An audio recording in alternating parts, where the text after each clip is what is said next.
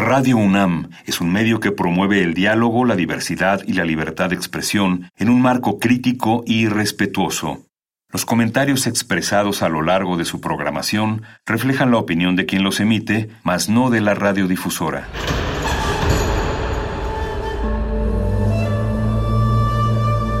Un templo para la apreciación del ser mediante el sonido.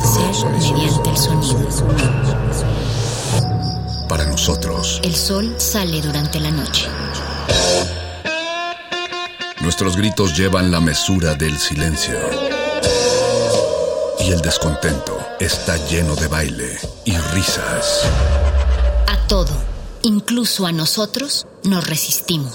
La universidad Ustedes y nosotros somos Resistencia modulada.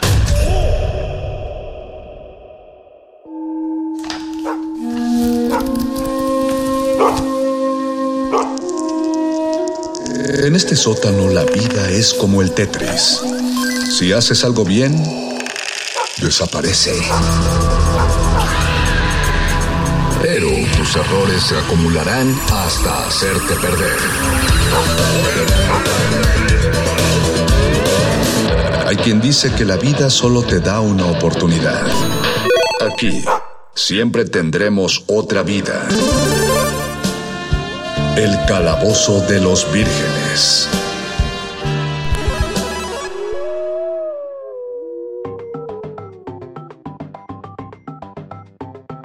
Bienvenidos, bienvenidas, bienvenides, estimada Resistencia, a otra emisión más de nuestra revista radiofónica nocturna favorita en Radio NAM, Resistencia Modulada y principalmente al programa que nos atañe en este momento, El Calabozo de los Vírgenes. Todo lo divertido va aquí. Los saludamos transmitiendo en vivo desde el 96.1 de FM, un programa grabado. Es decir, la transmisión es en vivo, pero nosotros estamos grabados, pero pueden tener la conciencia de que esta vez lo grabamos para el momento en el que lo están escuchando. Es decir, estamos en el 3 de agosto, felices de regresar a ustedes después de un, perdón, en el 6 de agosto, no sé por qué, no, no es cierto, perdón, sí es el 3 de agosto, disculpen. Es, primer no, martes. No sé, primer martes de agosto, muchas gracias Paco, eh, porque hemos vuelto después de un merecido periodo vacacional, pero tenemos toda la actitud de regresar y de pedirles por favor que se sigan cuidando para que volvamos presencialmente a la cabina en muy breve espacio. Como ya escucharon, este, este es un dúo por esta noche de un dúo de vírgenes. Parece ser que los demás relocutores tuvieron citas. No, no, no queremos asustarnos más con esto, pero es probable que eso haya ocurrido. Pero de todas formas estoy muy contento aquí de transmitir con mi amigo Paco de Pablo, Paquito de Paburo. Bienvenido, Sanador Sonoro. ¿Cómo estás? Ñoñon Master, pues fe feliz de, de, estar de regreso en el calabozo de los vírgenes. Eh, las vacaciones siempre nos caen muy bien y, leo algunos comentarios en redes sociales de nuestra apreciable audiencia eh, pues, pues, que expresan cómo no a todos les encanta este periodo y, lo, lo, comprendo, ¿no? Finalmente son tres, cuatro semanas en las que la programación se siente distinta, son programas eh, que, que, van de retransmisiones o, o, playlists, este, listas de música muy, muy largas y digo, yo lo, lo, lo comprendo, comprendo que no es lo mismo. Eh, pónganse de nuestro lado, nosotros tenemos que entregar la programación de cuatro semanas este, de, de, un jalón. Nosotros la sufrimos este, igual que ustedes, tal vez un poquito antes, pero, pero bueno, sí, ya, ya estamos de regreso con programación nueva. Eso sí, todavía no en vivo y en directo, pero pues bueno, no, no, la diferencia no es mucha, de verdad. Es, no, es no, este, no. prácticamente lo mismo. Es solamente una semana de diferencia. Digo, se, seguimos como en nuestras cabinas improvisadas, pero sigue sigue haciéndose este, este diálogo particular. Eh, ah, pero sí, entendemos también, queremos mandar un saludo a los relocutores, entendemos también cómo se siente la, la audiencia de ellos. Estamos, estamos gestando, o deberíamos gestar por ahí la, la posibilidad de unir más voces. No sé, no sé, mejor lo dejo para un, un, poquito al rato, porque qué tal que los emociono un poquito más, audiencia. Eh, bienvenidos bueno, pero, al... no, no, pero no está mal, ¿eh? Conde, lo que decías ¿Tú, ahí. ¿Tú crees que, no sé, a ver, eh, eh, amigos, amigos de la virginada allá afuera, ¿a alguien, ¿a alguien le gustaría hablar en el calabozo? O sea, Yo creo sienten... que Yo creo que sí, y digo, he leído comentarios de, de respetable público. Ustedes no Eh, saben nada, invítenme. Sí, no, tal cual. Y, y digo, y con. Digo, nos han corregido. Nosotros no somos expertos eh, pa- pa- para nada. Infalibles. Tenemos. Sí, no, no, por- para nada. Nos, nos completan ustedes allá afuera.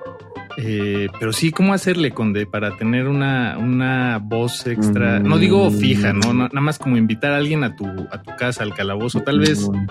Porque, porque hemos invitado de pronto gente que, que nosotros ya conocemos de nuestras ñoñerías, gente con la que, a la que con la que sabemos que compartimos eh, estos gustos en común. Pero, pero sabemos que allá afuera hay gente. Ya sé, ¿por, por qué no hacemos esto? Eh, hasta donde sé, en el Messenger de Facebook tiene la opción de enviar audio. Como en WhatsApp casi no la usan mucho, pero me parece que ahí está. ¿Por qué no nos mandan un audio de un minuto? Así traten de que no sea más. Si, si alguien allá afuera está ahí y quiere estar en un calabozo de los vírgenes, ¿por qué no nos mandan un audio de un minuto diciéndonos por qué les gustaría aparecer en el programa? Ándale, me encanta. Y- algo, y- algo, eh, piensen en algo ñoño, piensen en Ajá. compartirnos tal vez eh, cuáles son sus caricaturas eh, predilectas o videojuegos, algo que nos ayude a, a ubicarlos eh, pues en, un, en, en un espacio que, que compartamos para, para charlar. En una, en una escala bien. ñoña. Creo que Sí, estaría en una chido. escala Y es más que hasta que propongan así de, ah, deberían hablar de esto, de adaptaciones de Netflix, porque yo me sé todas. Y, y- y yo puedo colaborar chido. No, perfecto, nosotros felices de, de platicar.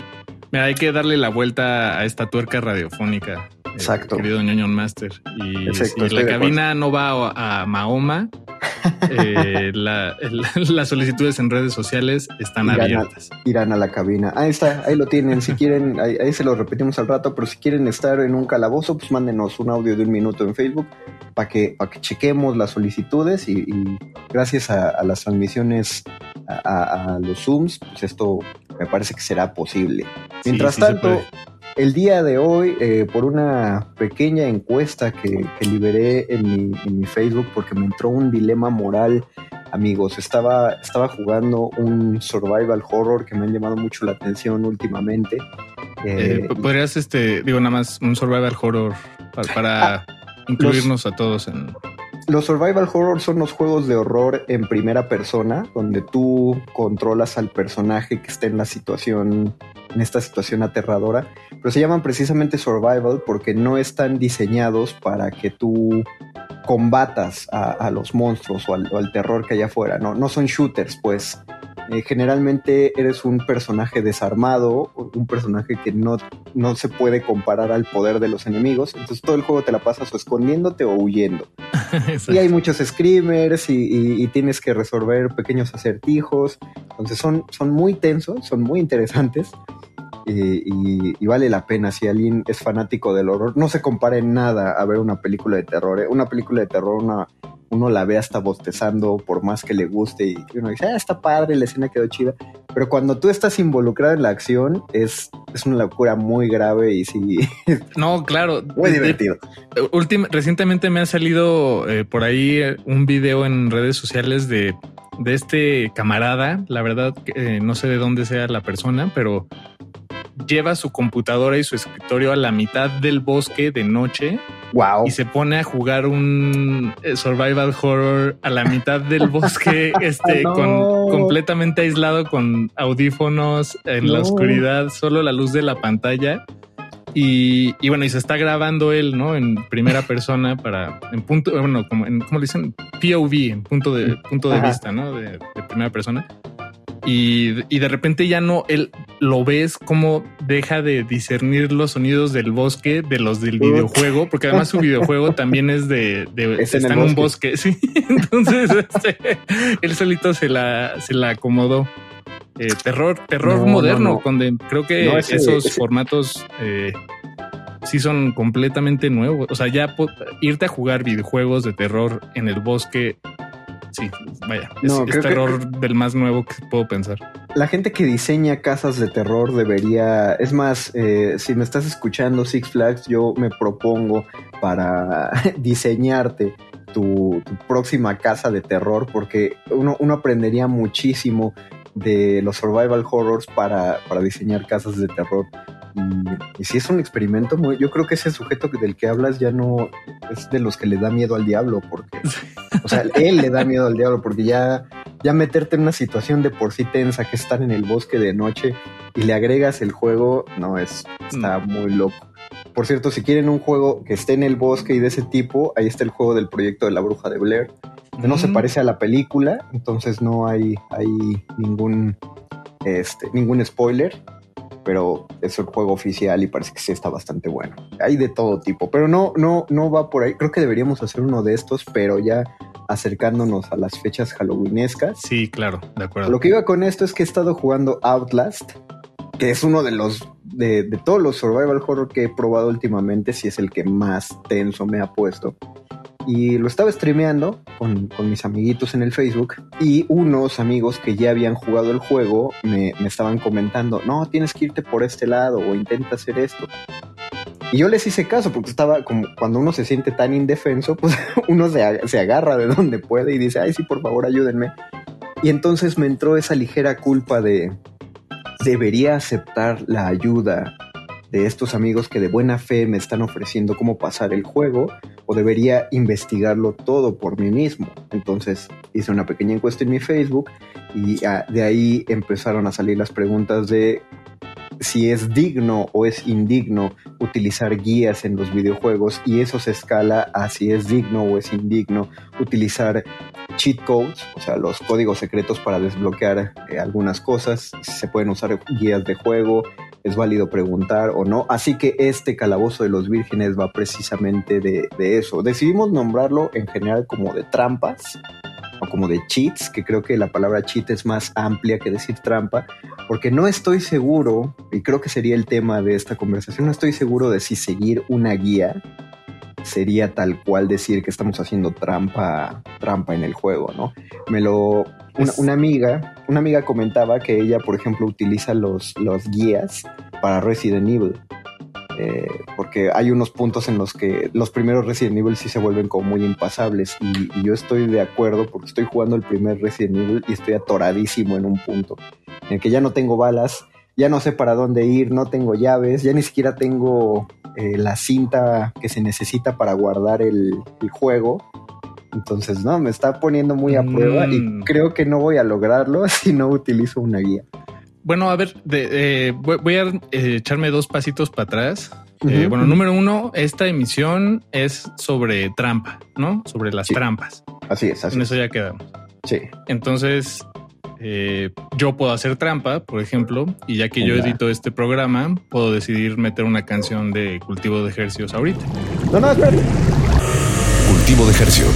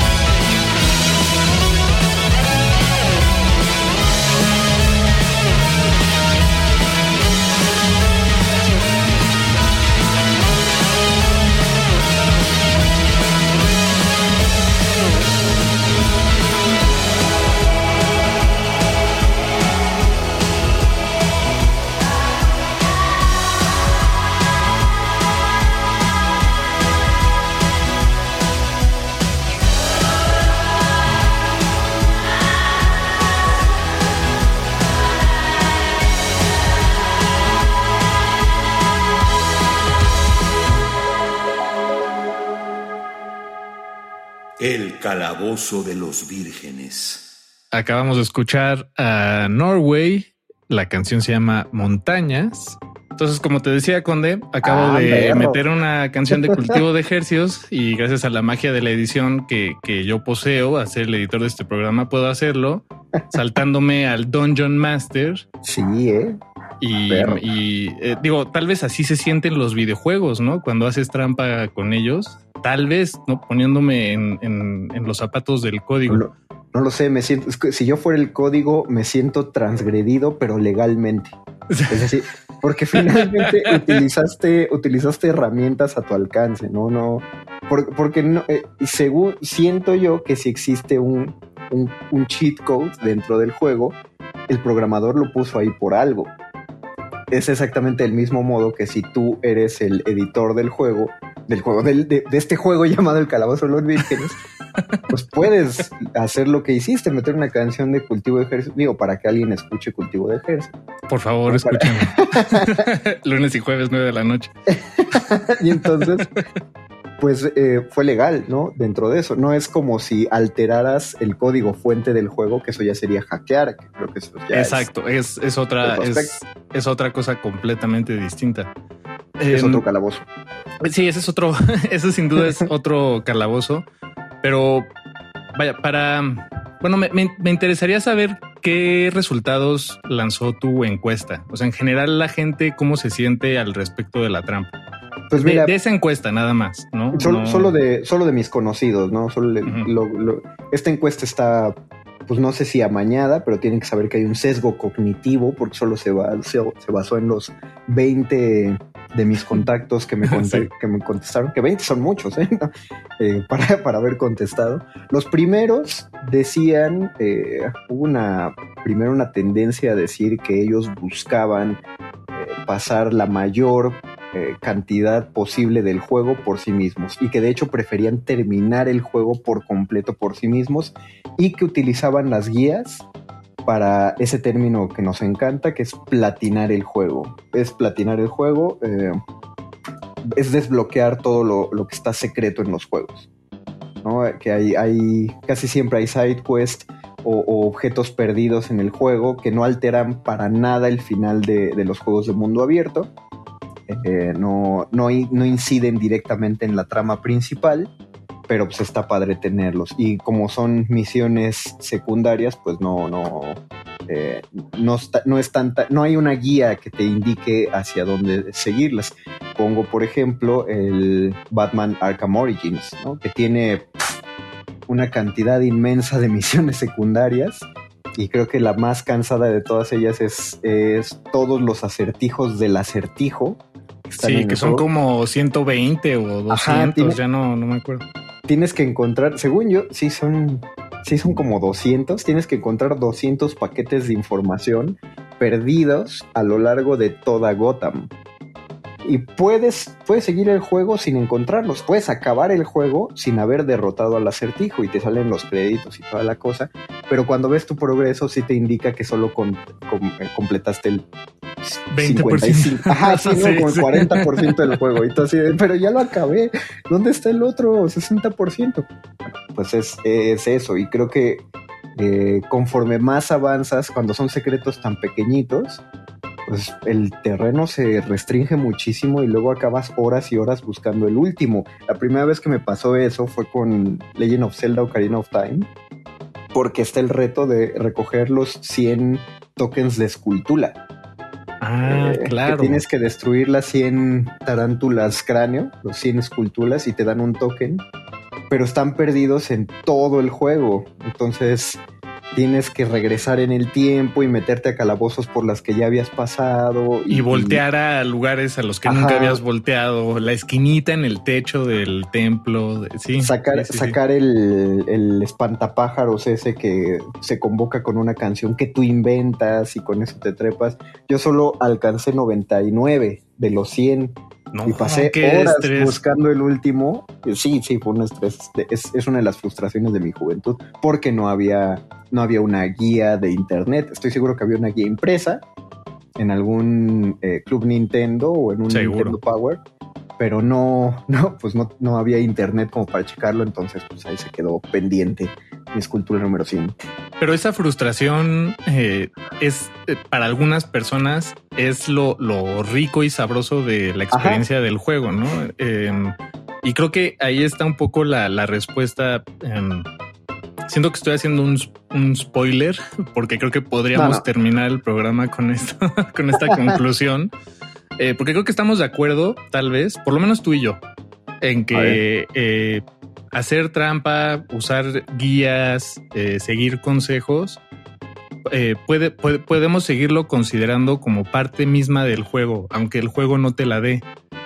por, y por la razón, y es la única que yo creo que sí lo, lo soporta o lo sí, le, le da apoyo, es que lo hace, lo mantiene divertido. O sea, es decir, yo creo que si está cualquier persona que haga trampa o que busque un, atajo, tal vez en, un momento de completa desesperación, eh, bueno, decir desesperación, eh, igual es para mantener las cosas eh, divertidas o el, juego divertido. Me voy a hacer un paso atrás. O sea, un juego es un, en su más esencial forma, es un espacio de juego, o sea, está, se, está consiste en un espacio de juego y unas reglas, ¿no? Eso es lo más básico que todos los juegos tienen. Todos tienen, ajá. Eh, digamos, bueno, eso es lo que se dice en, la teoría, o eso es lo que te va a decir el libro de juegos 1.1. El gran libro de los juegos. El gran libro de los juegos. Pero creo que lo que pocas veces se dice es que los juegos tal vez también tienen un valor de divertimento o un valor cultural, es decir, el, valor que le da el jugador al jugarlo. Em, claro, claro, claro. Y, creo que la mayoría de los juegos estaría interesante pensar en, en dónde no aplica, pero pues la mayoría, la mayoría de los juegos este, son divertidos. Estaría interesante pensar en juegos que se juegan eh, por todo lo opuesto o que el, aburrimiento sea parte de. Yo solo, digo, yo solo ubico uno así. ¿Cuál? ¿Cuál? ¿Cuál? No, no, sigue, sigue, termina tu idea y yo esto te lo cuento. Ah, bueno, digo, la, idea es esa, finalmente, que, que, que, sea divertido, sea entretenido o nos ayude a pasar el tiempo o, tenga esa función eh, primordial. Eh, creo que el hacer trampa no nos está alejando de eso necesariamente. Entonces, por eso yo no la desecharía como algo eh, que no se valga o que sea negativo. Eh. Sí, sí, sí, te entiendo. O sea, finalmente, eh, o sea, está, muy padre eso que planteas porque creo que no se había visto así y al menos creo que no había leído algo al respecto en que viéndolo, por ejemplo, teatralmente, en teatro nos decían muchísimo en la carrera, ¿no? ¿Qué es lo más importante del teatro? Y obviamente el dramaturgo decía el texto, el director decía la composición escénica, los actores decían los actores. Y este maestro nos decía, no, amigos, lo más importante del teatro es el público. Porque si, e, es como el árbol, es como el árbol en el bosque. Si el árbol se cae y no hay nadie cerca para escucharlo, ¿cómo sabes que el árbol produce un ruido? Entonces, al actor, decía este maestro, puedes quitarlo y meter solo un juego de luces y ya tienes una escena. Por eso hay, hay espectáculos de luces. Puedes quitar al director y entre los actores se dirigen entre ellos. Funciona. Puedes quitar el texto y por eso hay espectáculos de improvisación, pero ninguno de esos pilares se sostiene si no hay público. Bajo esa misma premisa, un juego existe si no hay un jugador y el juego está divertido si el jugador no se está divirtiendo, eh, si no hay quien lo disfrute, si no hay quien se divierte en él. Entonces sí, en ese, en ese aspecto, si el jugador eh, nos gustan los códigos de trampa, los cheat codes, porque eh, te permiten alterar el juego a tu manera, te vuelves de alguna manera parte del juego. Claro, el código lo, metió, lo metieron los programadores ahí, pero tú que lo estás activando y estás alterando la lógica del juego. Sin embargo, sí creo que hay un punto en el que eso deja de volverse divertido, que es cuando tú te involucras con la diversión de otro jugador. Es como si estás en el cine y para ti es divertido reírte en voz alta y hacer comentarios y patear el asiento de adelante, pues tú te estás divirtiendo, pero le estás arruinando la experiencia al resto de las personas en la sala de cine. Entonces me acuerdo mucho de los códigos de trampa de Age of Empires. ¿no? Escribías un código y, en Age of Empires 2 eh, aparecía un coche un coche que disparaba además y, eliminaba súper rápido a los enemigos. Y tú podías escribir ese código 100 veces, te aparecían 100 coches y con eso ya ganabas. Y va muy divertido si estás jugando eh, en solitario con, contra la computadora, pero había quien utilizaba esos códigos jugando en el multijugador, conectado con otras personas. Y esas otras personas, pues quién sabe si se divertían. Y uno podría decir, bueno, las otras personas también podían activar el código, pero qué tal que no querían, qué tal que para ellos lo divertido de Age of Empires es ir construyendo tu ciudad Claro. y luego tu ejército, ¿no? Seguir, jugar bajo las reglas, porque hay gente que le divierte mucho jugar bajo las reglas también. Y bueno, y también hay, hay de reglas a reglas, ¿no? Hay Claro. reglas eh, que, que funcionan muy bien y son... e- Es decir, hay juegos en los que las reglas... ¿cómo? ¿Son injustas? no, no, más bien...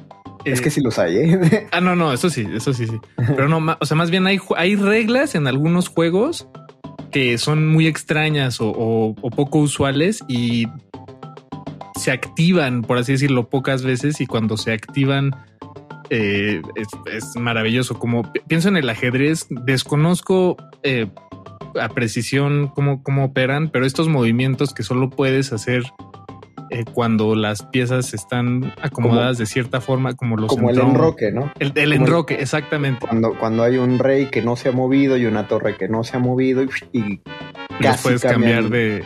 De- sí, los dos al mismo tiempo se mueven, pero uno se... Sí, sí, sí, Sí. entiendo eso. Ajá. O el, o el fuera de lugar, que yo no soy muy de deportes, pero sé que es una regla súper controversial. Exacto. Y, y más allá de que sea divertida en sí misma, eh, lo compleja que es y, y, y cómo siempre que entra en juego es una, es como una bomba. O sea, cuando es como Sí, no claro. fuera de lugar en un partido, todos pierden la cabeza. como- Este, bueno- claro, porque si lo si estamos viendo en la televisión, ahí aparece y te marcan la rayita y te dicen, ah, sí estaba en posición adelantada o no.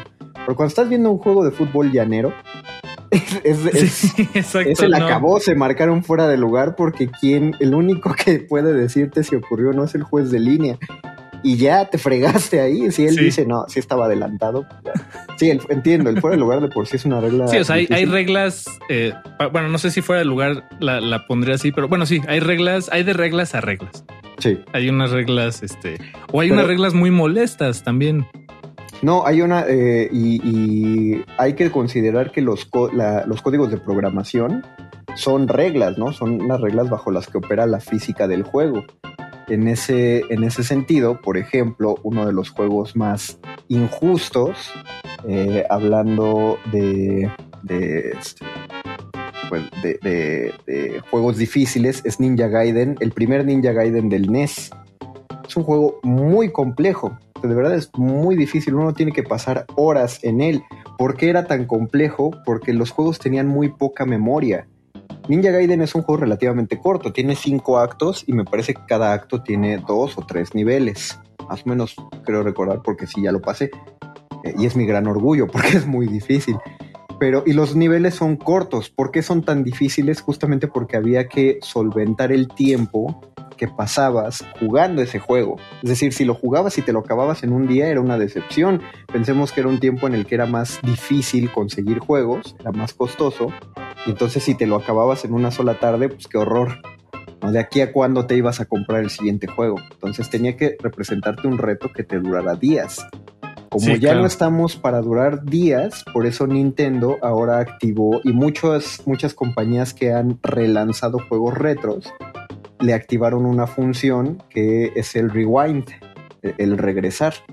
Tú aprietas un botoncito en el juego y si te caíste o te mataron, aprietas un botón y el juego se regresa como regresar una cinta VHS, VHS. ajá, Exactamente. Y te regresa hasta el punto que tú prefieras y puedes seguir jugando desde ahí. Está muy Como- cómodo. Es, Es muy cómodo, nunca perdiste esa vida, nunca cometiste ese error y puedes repetirla la cantidad de veces que quieres hasta que te salga. Y ahí uno preguntaría, ¿eso es trampa o no es trampa?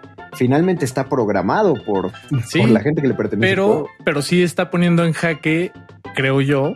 No, no, no lo estoy diciendo como algo malo, pero sí creo que está pasando eso. Eh, la lógica de las vidas, ¿no? Exactamente. Eh, o sea, porque si puedes regresar infinitamente hacia el pasado unos cuantos segundos, ¿por qué voy a proteger estas dos vidas que me quedan? ¿no? Claro.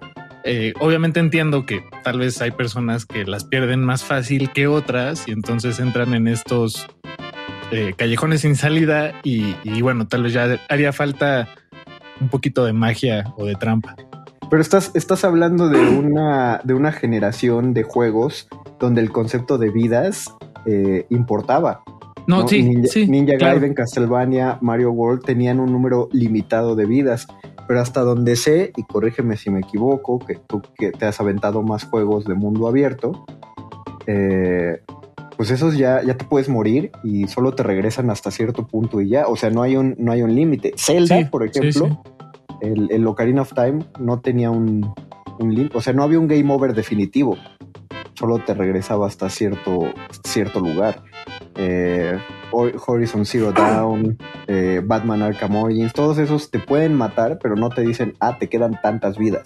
Sí, Solo te, te regresan. Entonces, y de todas formas te cuidas justamente porque no quieres que te regresen al último No, o, o, o pienso en Cuphead, que Ah, claro. siempre es una vida, pero siempre que pierdes tienes que hacer todo el nivel, Todo desde- el nivel, como en ajá. contra. Y Puta. bueno, esos, esos son juegos como blindados. O sea, es como Claro. ah, ah, camarada, aquí no hay atajos, este, más que tus deditos moviéndose eh, como deben ser con Claro, precisión. Y si, y si lo piensas, los niveles de Contra y de Cuphead son cortos. O sea, porque se basan en eso. Eh, apréndete bien este nivel, entiende el patrón de movimiento de los enemigos y cuando te lo aprendas lo vas a pasar. O sea, son juegos de ensayo y error. Tienes que Sí. perder tantas veces ah, para que ya te salga, a menos que de pronto llegues con el ultra instinto activado a un nivel y dices, hoy lo pasé a la primera y hasta uno mismo lo dice, fue de churro.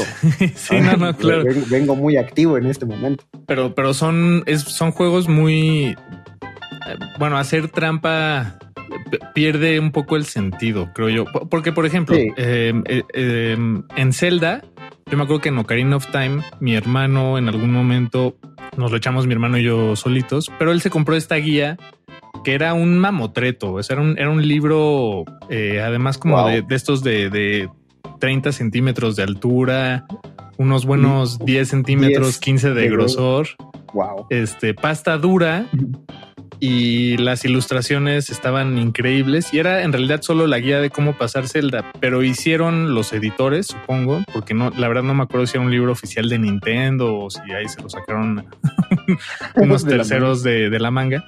Pero pues le, sí le echaron muchas ganas en generar este producto, este libro, esta guía, Ajá. que se te antojara, que cuando la abrías y la estabas eh, Ojeando. siguiendo ojeando y leyendo, en sí mismo fuera una experiencia eh, que se sumaba a la experiencia del videojuego y lo hacía, o sea, no sentías que estabas haciendo trampa, sentías que estabas leyendo el libro de la como eh, de alguna manera estábamos leyendo en La el historia. videojuego en un libro y Wow. luego actuándolo. Entonces, eso es algo que creo que ni siquiera los desarrolladores del videojuego se pudieron haber imaginado. Y, y sin duda es, eh, abro comillas, trampas, cierro comillas, ¿no? Este, leer una guía y seguir el juego. Pero en ningún momento se sintió como eso, como algo negativo, todo lo contrario.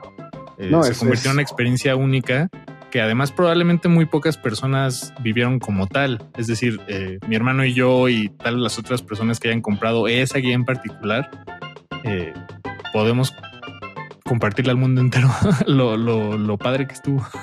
No, Este, a, a mí, a mí me pasó con el primer Zelda, el de NES, o sea, el cual jugué apenas el año pasado, completo, pues ya lo había jugado tiempo atrás, pero decidí pasarlo el año pasado y sí lo, lo decidí de voy a jugarlo con guía.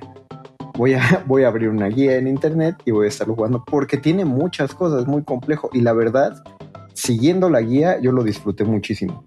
Porque finalmente sí es una trampa porque la guía te dice por dónde ir, pero la guía no te da la facilidad para pasar los retos. O sea, la guía solo te dice, va a aparecer este dragón de dos cabezas, atácalo Sí, a la exacto. cabeza. Pero es todo lo que hace la guía. De ahí que tú puedas atacarlo a la cabeza todo el tiempo y, y- y sobrepasar el reto, pues eso ya no, eso ya no lo logras por el libro, eso ya lo tienes que hacer tú. ¿no? Sí. Y sobrevivir a los enemigos en el camino también lo haces tú. Entonces creo que esa es una cosa que tienen las guías. Sí te dicen para dónde ir, pero camina tú solito. Es como la escuela y el campo laboral. Tal Te da la teoría y según ellos te preparan. ¿no? Sí, pero tú te tienes te que dar. Sí, tú te tienes que fletar al SAT. Exacto. Nadie así te dice, nadie te dice en la primaria, oye, eh, te dicen, en la primaria te dicen sigue la secundaria, luego la prepa, luego la carrera, si quieres, si puedes. Pero nadie te dice, trabajar. el SAT va a estar ahí atravesado el resto de tu vida para siempre. Nadie, nadie te dice cómo va a funcionar la ley de rentas, nadie te va a decir, oye, no. vas a tener que administrar tu dinero, ¿eh? más te vale no gastarte todo tu primer sueldo en juegos. Sí, nada más te dicen, dice. ahorra. ¿Qué, qué- qué- qué? Claro, es, es el gran juego de la vida. Es, es mejor, véanlo bajo esta metáfora, amigos, para que no se, no se frustren la próxima vez que, eh, que reciban su notificación de que los invitan a, a cumplir con sus obligaciones fiscales. Sí, eh, véanlo como una side quest. Ah, me acaba de salir una, una side quest, debo Sí, es- completarla. o no. O no, y a ver qué pasa en el resto del juego si no la completo. La, la verdad sí creo que eh, ver la vida más como un videojuego, incluso las finanzas, no, no, con, no con la ligereza de un videojuego, pero como con la... Sí, con, con Con- el gusto. Y tampoco es así con el gusto, más bien como con la estrategia. Es decir, en, en, en algunos juegos de repente te dan un ítem y dices, ¿qué voy a hacer con, qué voy a hacer con esta media calabaza dorada? Claro, claro. Y, pues tal vez nada ahorita, pero guárdala, eh, guárdala bien, administrala, eh, reúnela, júntala con estos otros recursos y vas a, te va a servir. Y, y tal vez si viéramos más la vida así, eh, sería sin duda más divertida. Eso sí. Sí, así, así cada que vas a, a- a comprar tus, tu despensa o tus víveres, ya puedes decir, ah, tengo un pimie- medio pimiento en el refri que está a punto de pudrirse, pero si compro solo un pedacito de bistec, puedo hacerme un mini alambre que me va a durar un día y ya es, es su propio Minecraft, amigos. En la, Exactamente. en la vida real, así, así puede ir funcionando, en lugar de tener medio, medio pimiento y un bistec que se les echa a perder porque nunca los usaron. Ahora, hay, sí hay una, hay una gran desventaja de seguir una guía de un videojuego al pie de la letra, y es que em, lo queramos o no, estamos jugando lo, en los zapatos de otro jugador y Claro, nos estamos claro, claro. privando de nuestra propia experiencia. Es decir, Sí, eh, por ejemplo, está este juego que, del que platicábamos fuera del aire conde, el de Little. Nightmares, que es un juego de Ah, terror uf. de estos que, que se juegan, eh, hay que cruzar el nivel de forma horizontal, eh, de un lado a otro de la pantalla, pero hay- es muy oscuro, hay monstruos, este, eh, tienes un, una mano tienes una linternita, pero si la usas en momentos inoportunos te pueden cachar, tienes que estar bien escondido. Y una parte muy importante del juego es ver tus, eh, lo que te rodea para encontrar tal vez pistas o cosas escondidas O solo, o o otros solo- pasajes o solo apreciar el juego, exactamente. sí exacto apreciar apreciar el trabajo de quienes lo desarrollaron no El Este, excelente la- trabajo. De sí no bueno el excelente sí sin duda bueno de este y de muchos otros juegos Ajá. Eh, y exact- seguir una guía pues te estás privando de esa exploración Claro. propia que tú podrías darte Eh, pues sí eso es eh, unas por otras amigos Sí, una- unas por otras. También lo que de- me comentaba un, un contacto en Facebook es que muchos seguían guías justamente porque lo que querían era acabar el juego rápido, porque ya son personas que trabajan, entonces como ya, ya no tenemos las cuatro horas diarias que requerimos justo para explorar tanto el juego, sino que muchos tienen una hora o, o media hora, entonces prefieren avanzar lo más posible en ese tiempo. Creo que cre- creo que si encuentras eh, lo mismo que un, que un libro, ¿no? Hay libros que solo te avientas rápido y no te importa si no entendiste la página anterior porque estás pensando, nada más lo quiero acabar. Ya. Ese libro no está hecho para ti, no lo vas a disfrutar porque no quieres y está muy bien. Pero hay libros que incluso vas a releer. ¿No? Lo, lo dejas todavía, cuando lo acabas, lo dejas en el buró porque dices, en tres meses voy a volverlo a leer porque fue un librazo. sí como ética para amador no, no es. Qué bueno saludos, a, saludos a Fernando Sabater, donde quiera que se encuentre. Justo- no, sí, un, un- un respeto al mes Sabater, pero sí, sí te iba a preguntar. A ver, explícame eso, Paco. Sí, no, no, no. ¿Cómo No, que estamos en el calabozo de los vírgenes. ¿Qué, está pasando ahí? Pero sí, o sea, claro, es la, es la experiencia de otro jugador. Eh, si te clavas mucho en la guía, ¿no? Te puedes desconectar un poco de que estás jugando, solo estás siguiendo instrucciones. Hay unas por otras, pero a mí me parece que hay, hay unas trampas que sí me gustan muchísimo de los juegos. Porque son, y me gustan porque se les fueron hasta los programadores mismos, que son los glitches. No, recuerdo que mi hermano siempre que jugaba el Mario Bros, tanto el 1 como el 3, él siempre buscaba hacer el truco de las 99 vidas. Y que era que como que se trababa Mario, o sea, ponías un caparazoncito en una escalera y saltabas de cierto modo que Mario seguía saltando sobre el mismo caparazón que no se podía mover porque estaba atrapado con los saltos de Mario. Después de pegarle 20 veces así, el juego te daba una vida y de ahí en adelante cada golpe te iba dando otra vida y otra vida. Órale. Entonces mi hermano decía, ya que, ya que te sale, puedes apagar la tele, te vas a comer y cuando regresas vas a seguir ahí y ya tendrás 99 vidas. Entonces él siempre buscaba ese truco y era un gran truco, primero porque eh, es- estamos hablando de 1994. ¿Quién le pasó ese truco? ¿Quién sabe? Seguro fue un boca a boca. No había internet y, y no recuerdo haber leído que en algún club Nintendo apareciera ese truco para el momento en el que él lo sabía. Seguro se lo dijo algún amigo suyo. Eran esos glitches que, que todos conocíamos, pero porque te lo había dicho alguien en las maquinitas de las tortillas. Y funcionaba y los programadores se les había escapado porque era un error de programación. Son errores de programación que eh, aprovechan mucho los, los, Nintendo Runners, que son los, los que juegan eh, para tratar de pasar un nivel lo más rápido posible. También Hay- te- hay- eh, les dicen speeders o algo así. ándale, o, sí, creo, creo que es... eh, o runners. Te- Creo que tú también lo dijiste bien. No, creo que, creo que tú lo dijiste bien. Es que yo le digo Nintendo Runner porque hay un, hay un youtubero, facebookero, que es mexicano, por cierto, que se llama Nintendo Runner. Y creo hace eso. eso. Pa- Sí, pasa a se- niveles. Se la pasa subiendo videos de cómo pasa los niveles rápido y lo padre es que de pronto tiene hasta TikToks justo donde te dice, ¿quieres pasar este nivel así bien rápido? Utilizando un glitch. Entonces subió un, por ejemplo, un TikTok donde tiene cómo pasar el templo del agua de Ocarina of Time en 20 segundos. O sea, cómo, cómo no, llegar de no, no, así desde desde que entras al templo, cómo hacer en 20 segundos que llegues al fin, al jefe final. No le creo. Yo, ese templo creo que es. Todos lo el- recordamos como el templo en el que más tiempo perdimos, porque llegaban. Lo, lo odiamos, eran lo vueltas odiamos. muy largas. Este, sí, Subir sí. el agua, bajar el agua, ponerte las botas, quitarte las botas. No, es el, es el nivel por el cual cada vez que vas a volver a empezar Ocarina of Time, te la piensas y Eh, dices, sí voy a jugarlo porque está ese nivel, pero él justo tiene un glitch eh, y te muestra cómo activar el glitch en Nintendo 64, ni siquiera en los ports de Wii U, para que puedas pasar el, el nivel en, les digo, unos 20 o en un minuto, una cosa así. Pero eh, lo que sí te aclara es que es un glitch un poco difícil de conseguir, es truculento, hay que practicarlo. Pero justo por eso me late, ¿no? Se le escapó a los programadores y lo más raro es quién lo habrá descubierto. Hay una trampa Sí. que hay una trampa que Sí. yo siempre hacía y siempre y sigo haciendo en los primeros juegos de Pokémon, que es para que aparezca el un extraño Pokémon llamado Missing No, Missing Number. Es el que es como un.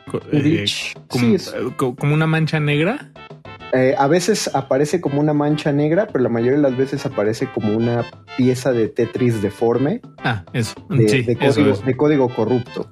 Y ese glitch te aparecía, eh, en cuanto aparecía, el sexto ítem de tu inventario se multiplicaba por 120. Entonces, ¿Y eso todo- es un, eso era un error? Es- Eso Eso era, era ahí un- un, era un error de programación porque siempre te anticipaban. Si lo vas a usar, aguas porque se corrompe el código y existe la posibilidad de que se borre tu partida.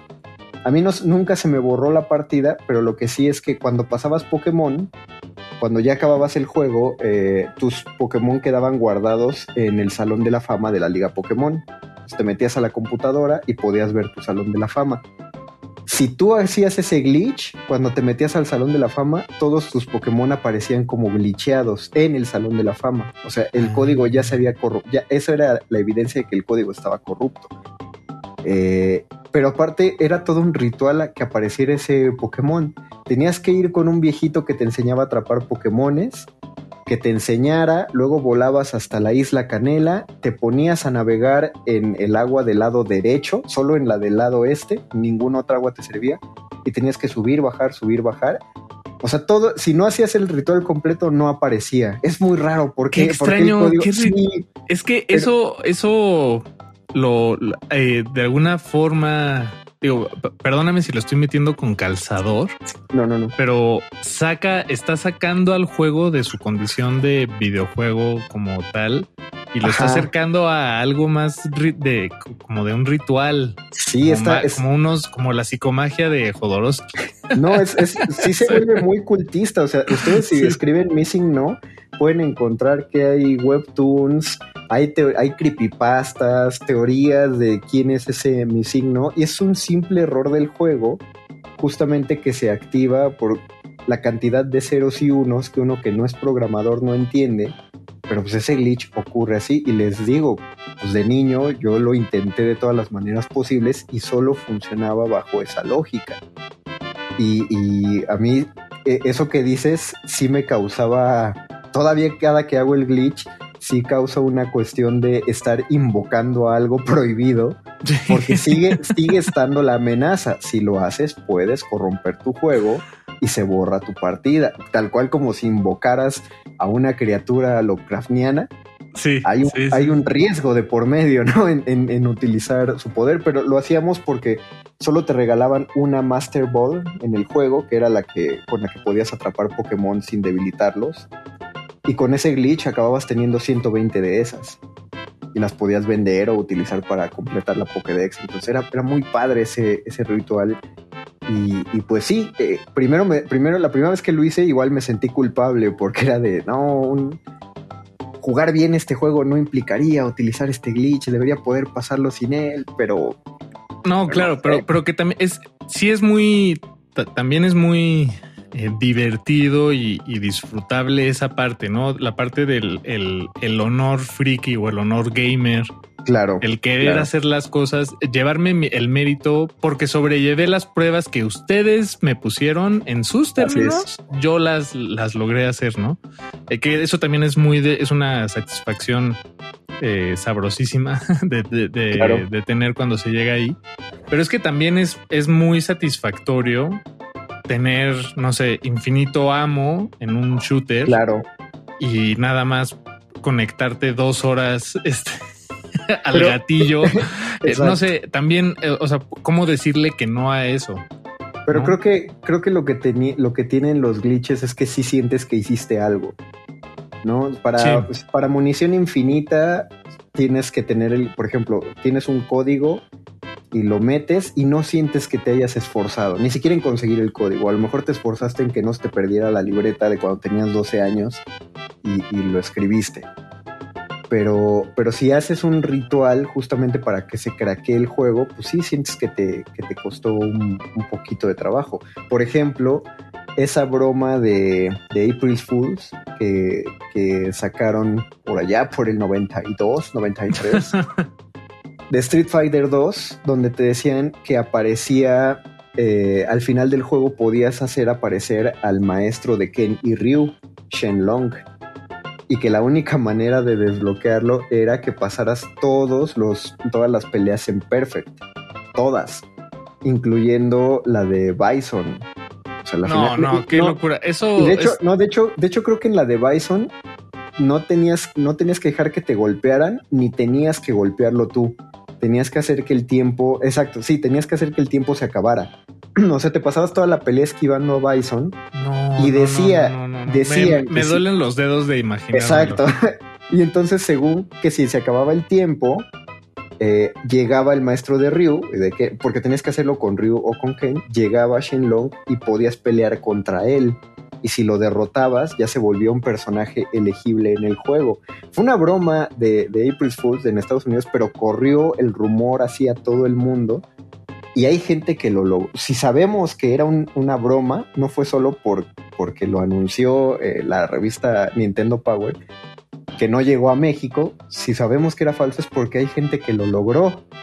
O sea, sí existe ahí todavía, hay caminando en el mundo un par de personas que te pueden decir, yo completé el reto de Shenlong. Sí, los jugadores olímpicos del videojuego. Exactamente, las leyendas. sí, sí, sí, los, los medallistas. Los medallistas del Street Fighter. Y te dirán, era falso porque ahí me tuviste como imbécil jugando horas en las tortillas y no lo conseguí logré todo el ritual, pero no se consiguió. Y hasta la fecha Shenlong no aparece como personaje, pero sí le pusieron ese nombre los programadores al maestro, porque dijeron, ah, mm. eh, se creó una leyenda tan grande que sí lo, lo, generaron como un personaje completo. Pero como esos hay muchos ejemplos de, leyendas que se crean alrededor de los juegos por el ansia de los jugadores de querer hacer trampa en el juego creo que con esto se nos fue bastante bien el tiempo, ¿no? En, esto. Una emisión más, una emisión menos. Una emisión más, una emisión menos del Calabozo de los Vírgenes. Queremos repetirles la, mini convocatoria que improvisamos al principio del programa porque sí me, sí me emocionó poquito. No, hay que hacerlo, sí. O sea, si ustedes lo hacen, nosotros lo hacemos. Pues si, si ustedes, audiencia del Calabozo, les gustaría participar en un episodio del Calabozo de los Vírgenes, manden a, a cuál Facebook, Paco. Estamos en Resistencia Modulada, así nos encuentran en Facebook y estamos en Twitter y e Instagram como arroba Rmodulada. Pero en el Facebook. es más, también, ¿qué te parece esto? O sea, en el Facebook manden un mensaje de, inbox, de un eh, mensaje de audio. o en el Instagram, creo que en Instagram también se puede. Ah, es que sí, creo que también tienen audio. Manden no más de un minuto solo diciendo por qué les gustaría estar en el calabozo y, como de qué les gustaría hablar. Y es más, si lo hacen en Instagram con una historia de Instagram, ah, no, pues obviamente, obviamente nos etiquetan. Sí, una historia de Instagram está, está más chido, los vemos y ya Digo que la, no, no, nos importa cómo se vean. Finalmente esto es radio. Digo, ustedes ni, ni, saben cómo nos vemos nosotros, creo. No digo, pero así, nos aseguramos, esperemos que no sepan. pero al menos así no, nos aseguramos de que no son una inteligencia artificial que está tratando de apoderarse del calabozo de los vírgenes. Te estamos checando el resistor. Así que así sabremos que no, que no nos quieren hackear nuestro código fuente. Pero sí, si les interesa aparecer en el calabozo, ahí tienen un, un audio o una historia de Instagram de un minuto nos la mandan al Facebook de Resistencia Modulada, nos etiquetan o nos etiquetan en el Instagram de Resistencia Modulada y pues evaluaremos a los postulantes, a ver cómo, a los y las postulantes, a ver cómo, cómo funciona esta dinámica. Mientras tanto, agradecemos a toda la gente de Radio UNAM que estuvo trabajando para que este programa sonara y muchas gracias a Paquito, que es el, el hacker de este programa, de Pablo. No, ñoño Master, el placer es mío. Eh, vamos a despedirnos con este tema de Super Mario World que se llama Star Road. Y que, alguien le metió manita por ahí, ¿no? Sí, alguien le metió ahí un hack. Está sabroso, escúchensela completo. Mientras tanto, quédense, sigue de retinas, quedan dos horas más de resistencia modulada. Nosotros nos escuchamos la próxima semana. Esto fue El Calabozo de los Vírgenes. Todo lo divertido estuvo aquí.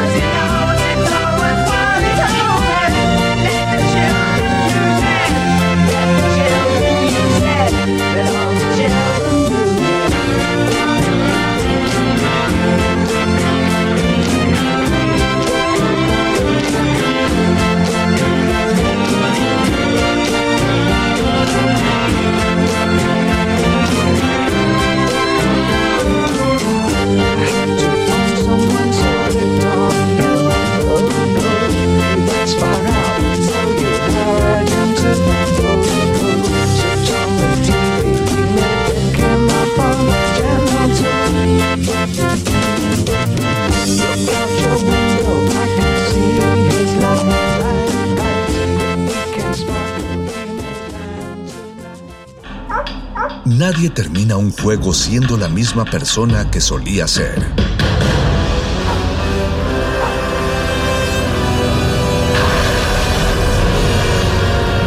Seamos alguien más.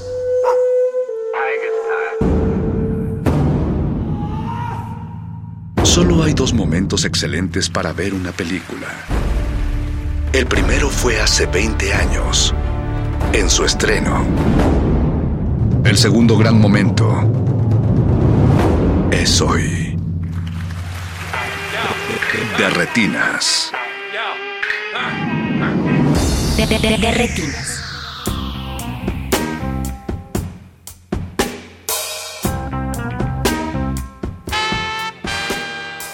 Mis queridos cinéfilos, me da mucho gusto darles una vez más la bienvenida a esta su cabina cinematográfica. Mi nombre es Rafael Paz y espero que como todas las semanas estén listos para platicar de cine. Hoy en Derretinas recibiremos a Tania Hernández Velasco, quien durante el 2019 presentó su primer largometraje Tititze en Ficunam. Hoy la recibimos porque esta semana, más bien la semana pasada, su documental llegó a las salas de cine, en especial a la Cineteca Nacional, y platicaremos con Tania sobre su trabajo y las ideas que acompañan sus imágenes. Antes de pasar a la música, aprovecho para agradecer a Mauricio Orduña, productor de este espacio, y a todo el equipo que hace posible su transmisión. Recuerden que nos pueden contactar a través de arroba Rmodulada y arroba Pacespa o arroba JJ Negretec si son de esa gente que gusta de vivir peleándose en Twitter. El, el playlist de hoy fue armado por Tania y son algunas canciones que aparecen en Tititze junto a otras que acompañaron el camino de la película. Espero que las disfruten. Vamos a la música, no se despeguen y recuerden que están en Derretinas. De retinas. Pero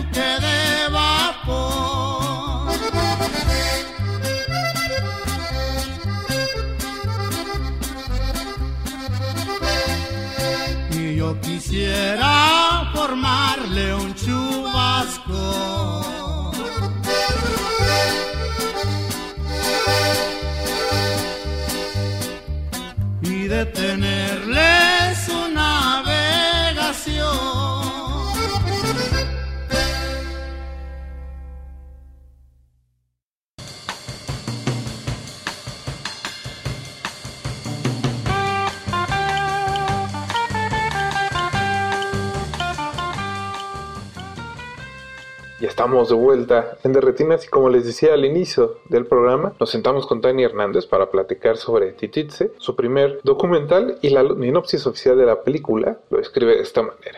Último campesino de una familia mexicana ha muerto y con él se ha ido toda la sabiduría para trabajar la tierra. Sin experiencia agrícola, su hija y su nieta, la directora de esta película, intentarán una última siembra para convencer a la abuela de quedarse con el terreno familiar. Juntas encontrarán los vestigios, el Tititze, de este hombre y su trabajo Brotes que bailan al son de norteñas, un árbol de luto, el lenguaje de las nubes, fantasmas, historias y muchas semillas. Este es un mosaico intimista de la cosecha final de una familia en un país que ha dado la, espalda a su campo. que nos contó Dani Hernández.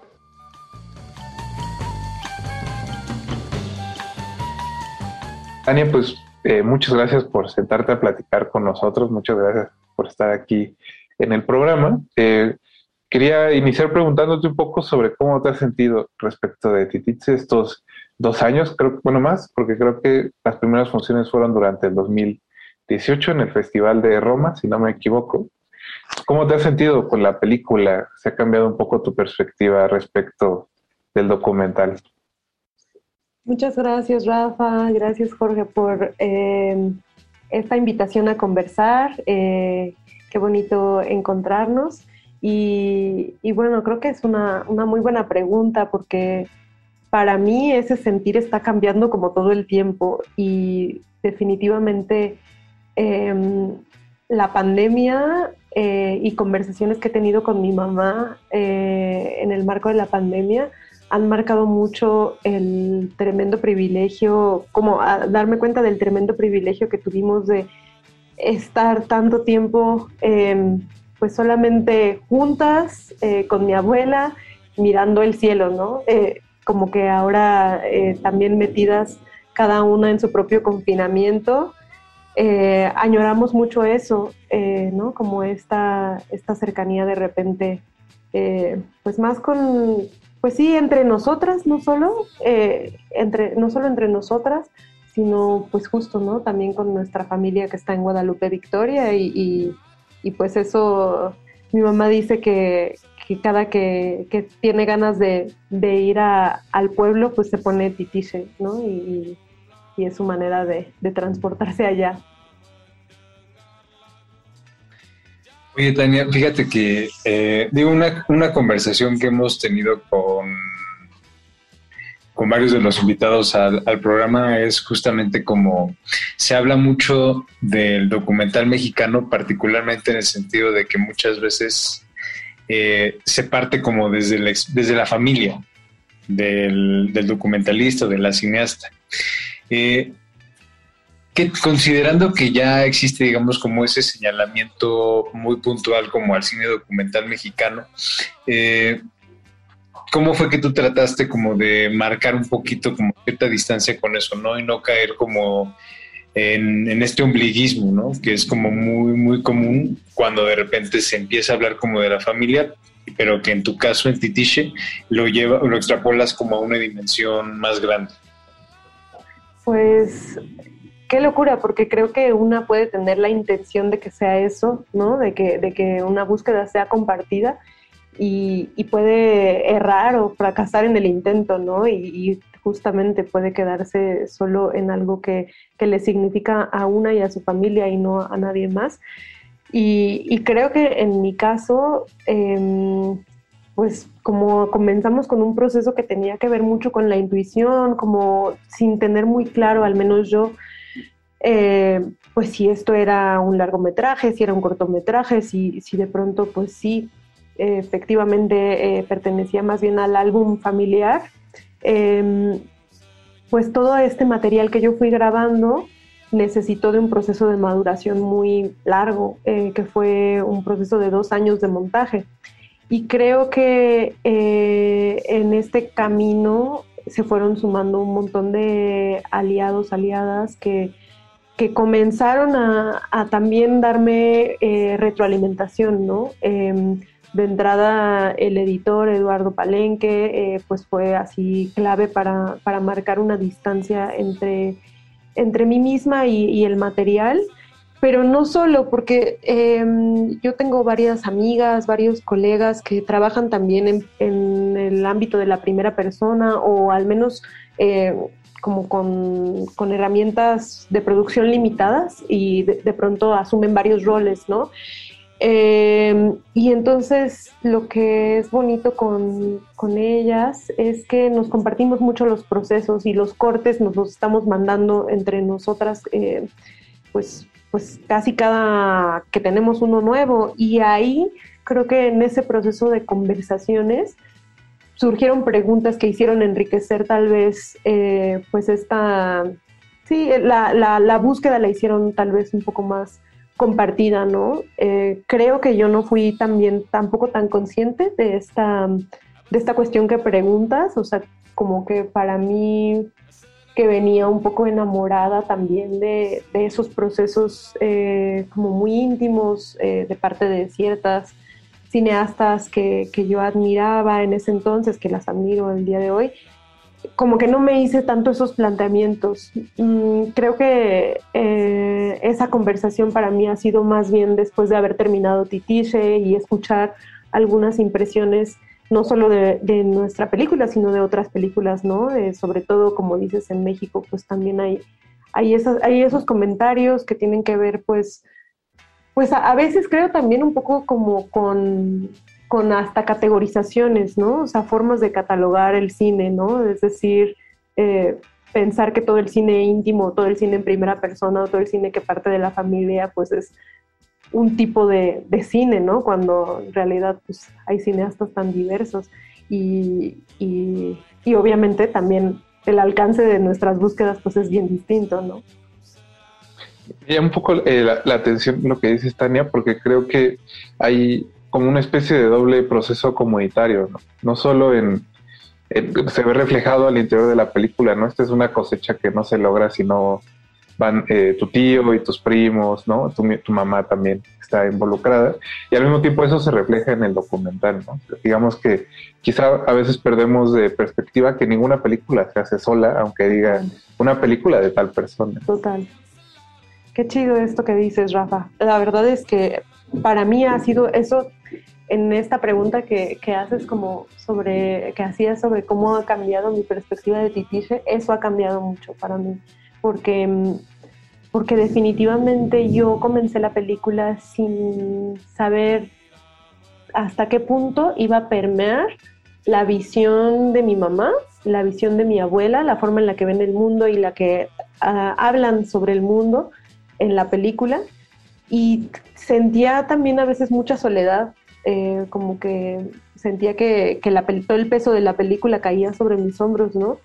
Y, y, conforme el tiempo fue pasando me di cuenta que, que, no era verdad, que era una historia que yo también me había autoalimentado y que tiene que ver con la visión de autora, autor, ¿no? Director, directores de cine, que pues al final, ¿no? O sea, como que es esta, esta visión en donde pues pues hay un, a veces como un desplazamiento de, todas las personas, como dices, que, colaboran para hacer una película. Y, para mí ahora nombro, nombro completamente distinto ese proceso. Para mí esta es una película, em, no sé si me atrevería a decir a igual manera de, mi abuela, porque la distancia de mi abuela como con, con el proceso ha sido otra, pero sí para mí es, esta es una película que, que es de mi mamá también, ¿no? O sea, que, que, mm, que, de ninguna manera yo hubiera podido hacer sin mi mamá y, y, y, bueno, y ni qué decir de todas las personas que colaboraron en la película y que justo por el esquema de producción eh, autofinanciada, eh, sin, sin efectivos y todo en especie, ¿no? Eh, pues estas personas también, ¿no? Colaboradores y colaboradoras entran con otro tipo de, como de involucramiento, ¿no? O sea, se establecen dinámicas que sí tienen que ver con una creación comunitaria y, y en ese sentido, pues, ¿no? Preguntarnos después de quién es la película, pues creo que es, es muy importante.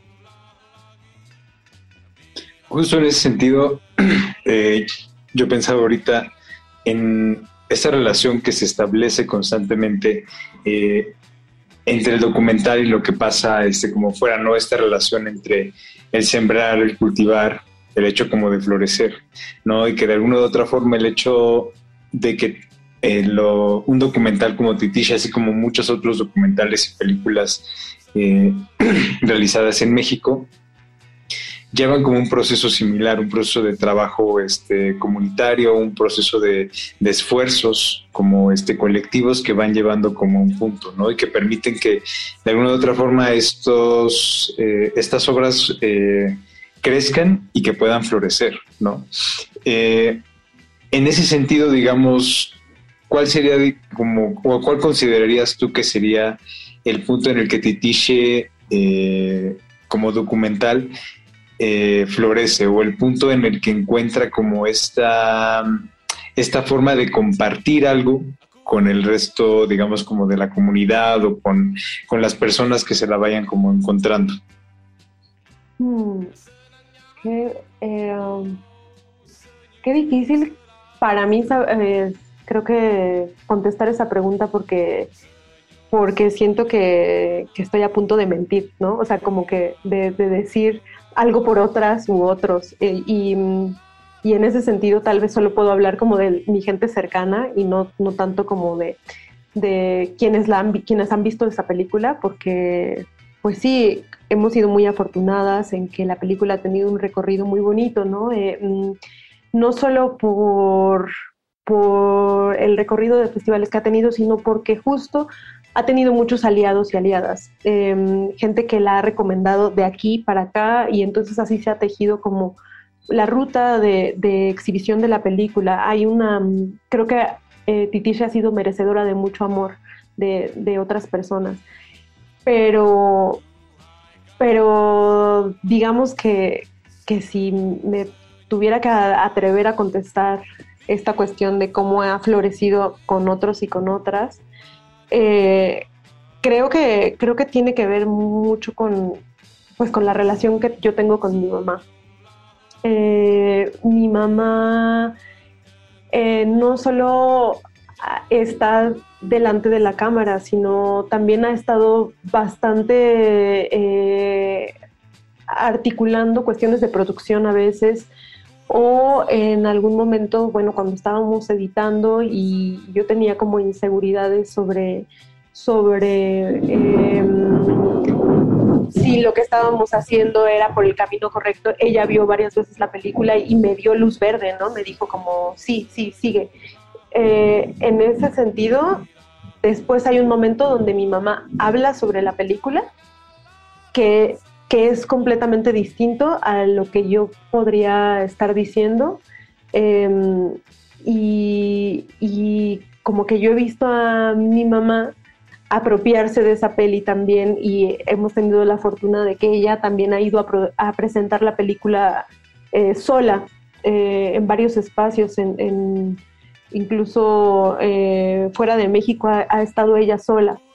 Y, y para mí ese, ese momento de, ver a, mi mamá, eh, ¿no? Eh, como, como la, mm, sí, la, representante de la película y, también eh, contándole a, otros cómo ha sido el proceso, pues creo que para mí eso, eso no ha tenido precio, porque, porque he visto a mi mamá en un lugar, pues, pues eso, como que yo llamaría de florecer, ¿no? De decir, eh, de verla segura, de verla em, eh, feliz eh, y, de verla parte de, un mundo, por entre comillas llamarlo así, un mundo cinematográfico que tal vez para mí se configura de otras maneras en términos hegemónicos, como no, no pensándolo tanto, em, pues sí, o sea, como que, como, como justo, ¿no? Em,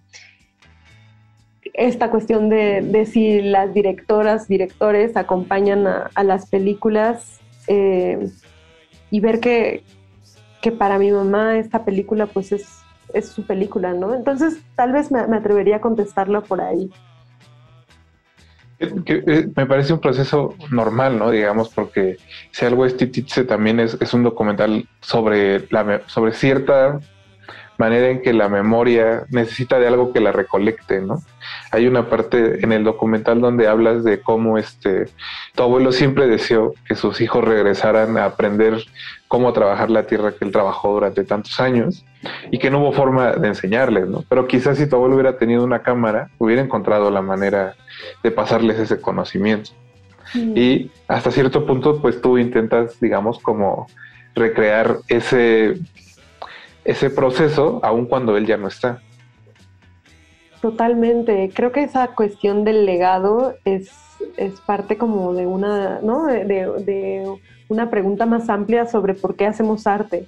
O sea, si, si hay algo de, de nosotras que se resiste a, al paso del tiempo y, y ¿no? al, al, desvanecimiento del cuerpo eh, y ese momento de decir aquí estoy, de alguna manera, ¿no? Con esta cámara o con este pincel o, con esta pluma, eh, pues, es, pues es eso, ¿no? Como un, un, gesto de, de, de, alguna manera de permanencia y, y, yo creo que en ese sentido tal vez mi abuelo es más visionario de lo que yo en algún momento pensé, ¿no? O sea, como que él sí tenía este interés de, de que, de que se filmara su trabajo, ¿no? Más allá de más allá de, o sea, bueno, además de lo que, de lo que bien mencionas, Rafa, de, cómo, ¿no? O sea, está, está este anhelo de, compartir con, su familia, sí había algo también creo como muy intuitivo en,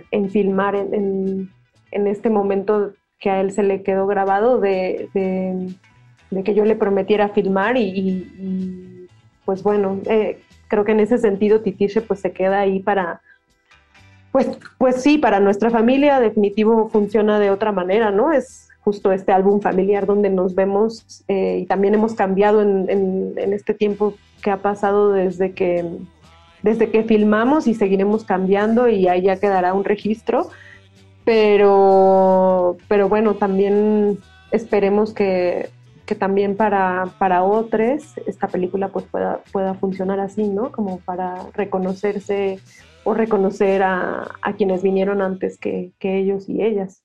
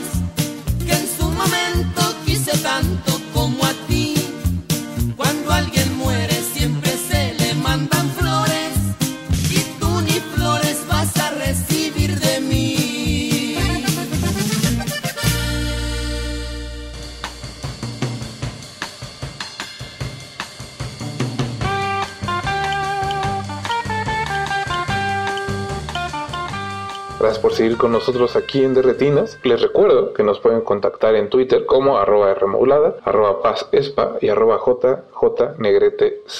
Arroba Rmodulada, arroba pazespa y arroba jjnegretec.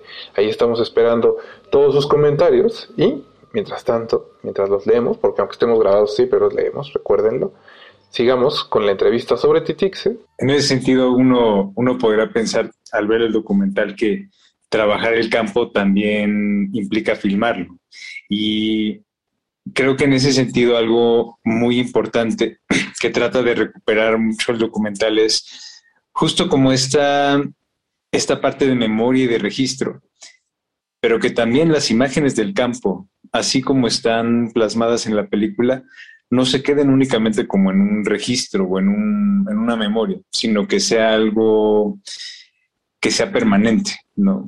Pareciera que lo que se busca en las imágenes es como resaltar justo esta necesidad de permanencia y que esa permanencia del campo pues está en peligro. Desde ahí, como desde el lugar que tomas y la postura que tomas como cineasta, em, ¿cómo sientes que se puede como regresar ahí? Considerando que mm. mucho del discurso de progreso está articulado justamente sobre abandonar este, el campo y que es como uno de los puntos eh, donde, desde donde Titiche este, arma como una, un cuestionamiento a toda esta parte.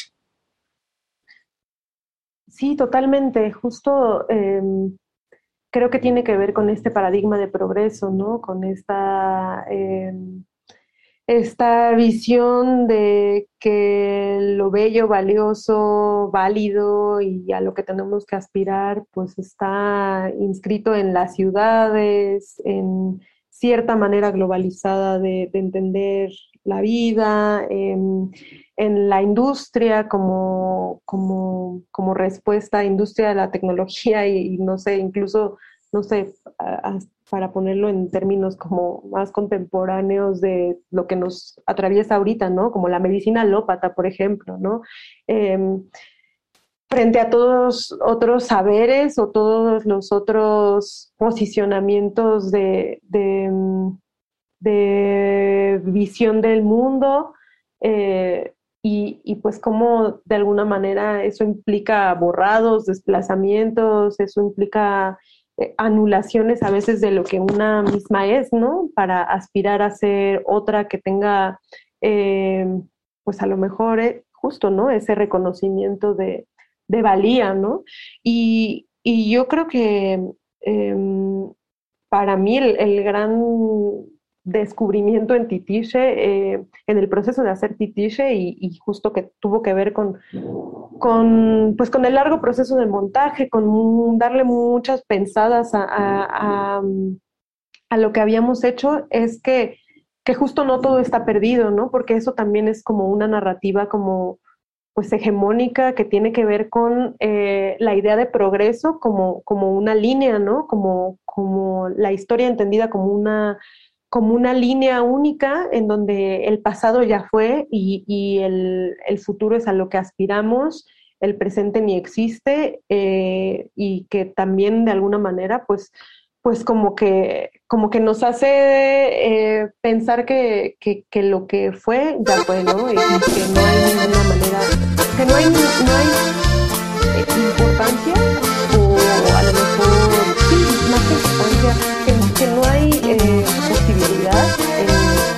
por ejemplo, reconectar o, o, rebuscar, ¿no? Que es un poco lo que propone Tiche, ¿no? Pepenar en, en lo que hubo y encontrar esa valía, belleza y fortaleza en, hermosa, linda vas creciendo Para mí un poco como por ahí, los capomos que se encuentran en la flor. Que han sido borrados, entre comillas, y, y, que tienen todo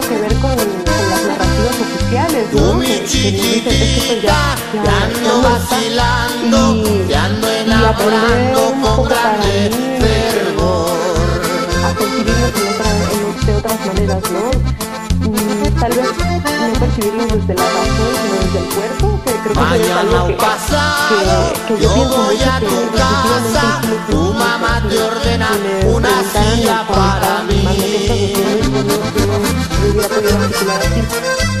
Pero para mí había como una serie de lenguajes de la naturaleza que yo intenté interpretar en mirarme, pues, ponte muy contenta porque estoy aquí. Con la razón, ¿no?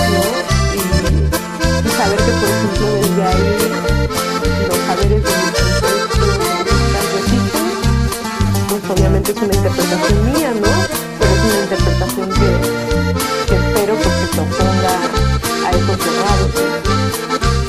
Creo que esa, esa búsqueda medio intuitiva que, que vive lo convierte en un documental bastante táctil. Como eh, ahora que lo, le volví a echar el ojo, hay, hay una toma donde se ve que Ale pasa con los pies echando la tierra sobre la semilla. Y, y e inmediatamente eh, sentí justo eso, ¿no? Como si yo estuviera haciendo precisamente eso. Y creo que tiene que ver con lo que dices, donde la única manera de, de sentir el lugar es estando verdaderamente ahí o si estuviste en alguna situación similar y, y la, la, película evoca mucho esa parte.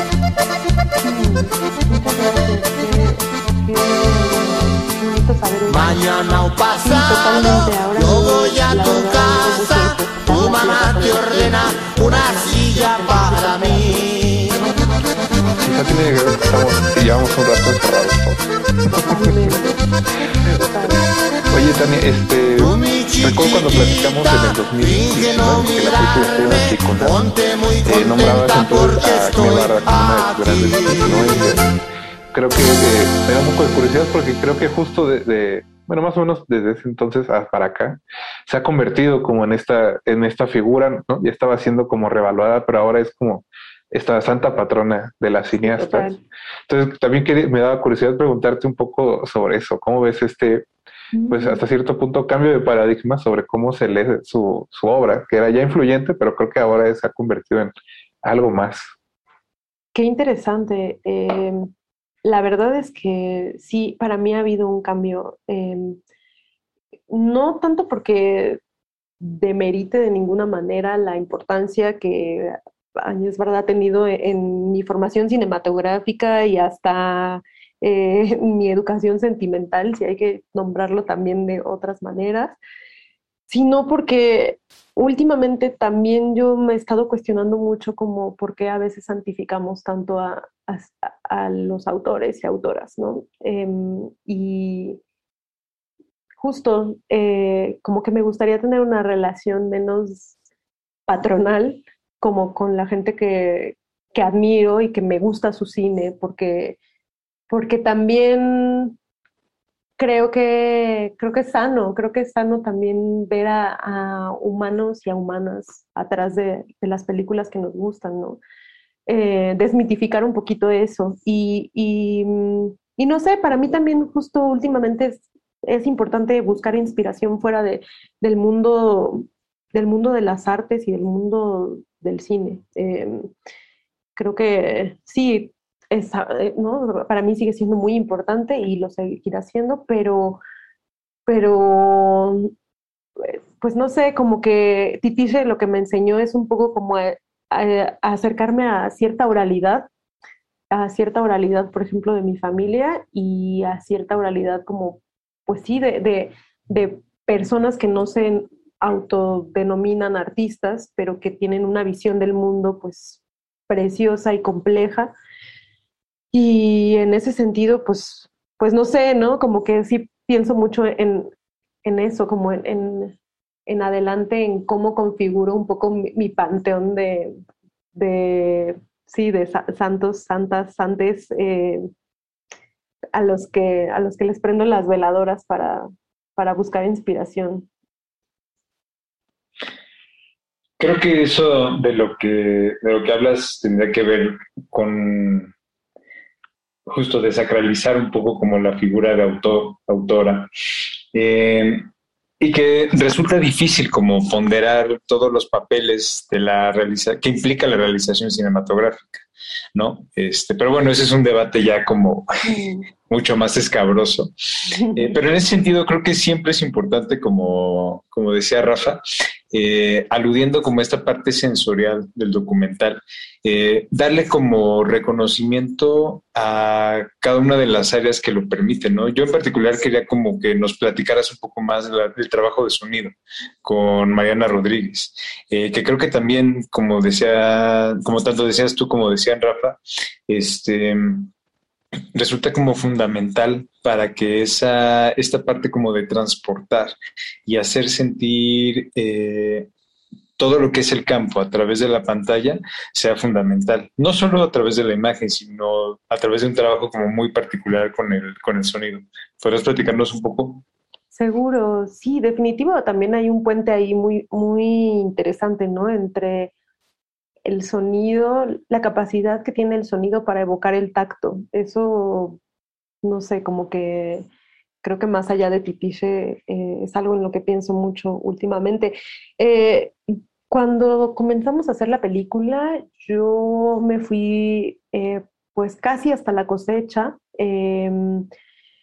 Filmando sola em, con mi mamá, con mi abuela, eh, a veces con mi papá también que, que, nos llevaba y que se quedaba con nosotras algunas veces. Eh, y pues llevaba mi cámara y mi grabadora de sonido, una Zoom chiquita. Y, y pues metí la pata de todas las maneras posibles, sobre todo en el sonido. A veces no ponía, se me olvidaba poner grabar a la, a la grabadora o pues sí, o, no la colocaba bien y, en ese sentido como que sentía que había algo que ya, un registro que ya había perdido, ¿no? En todo esto que había grabado y que no estaba del todo bien.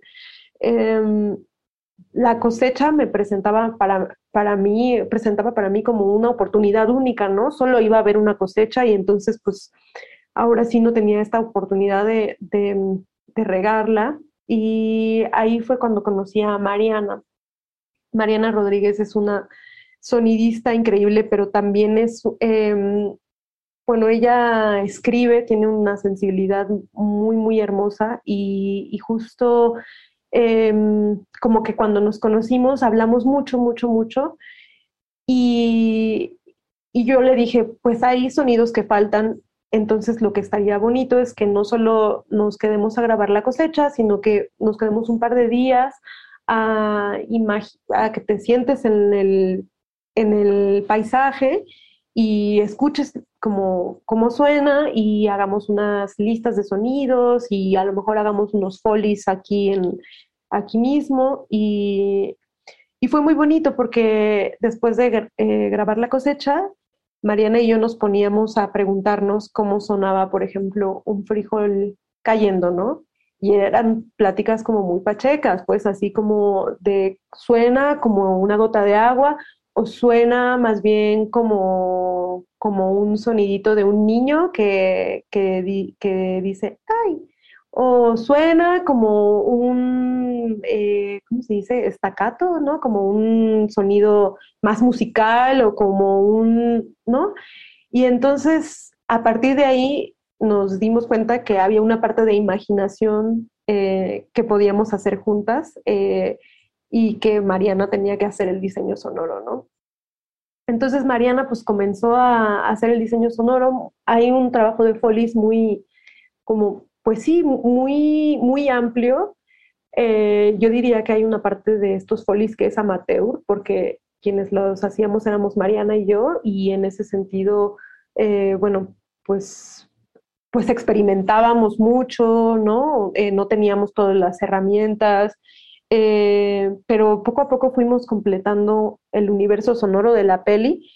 Y, y también para nosotras era muy importante dotar ciertos momentos de musicalidad eh, saber que eran momentos celebratorios, por ejemplo, la siembra y la cosecha, ¿no? La siembra sobre todo es como una especie, pues la nombrábamos la canción de la siembra y, sentíamos que era como una especie de, de pócima mágica eh, de los elementos que se avientan casi a la tierra, como si, como si fuera un caldero, eh, para que salieran, para que salieran las matas de frijol.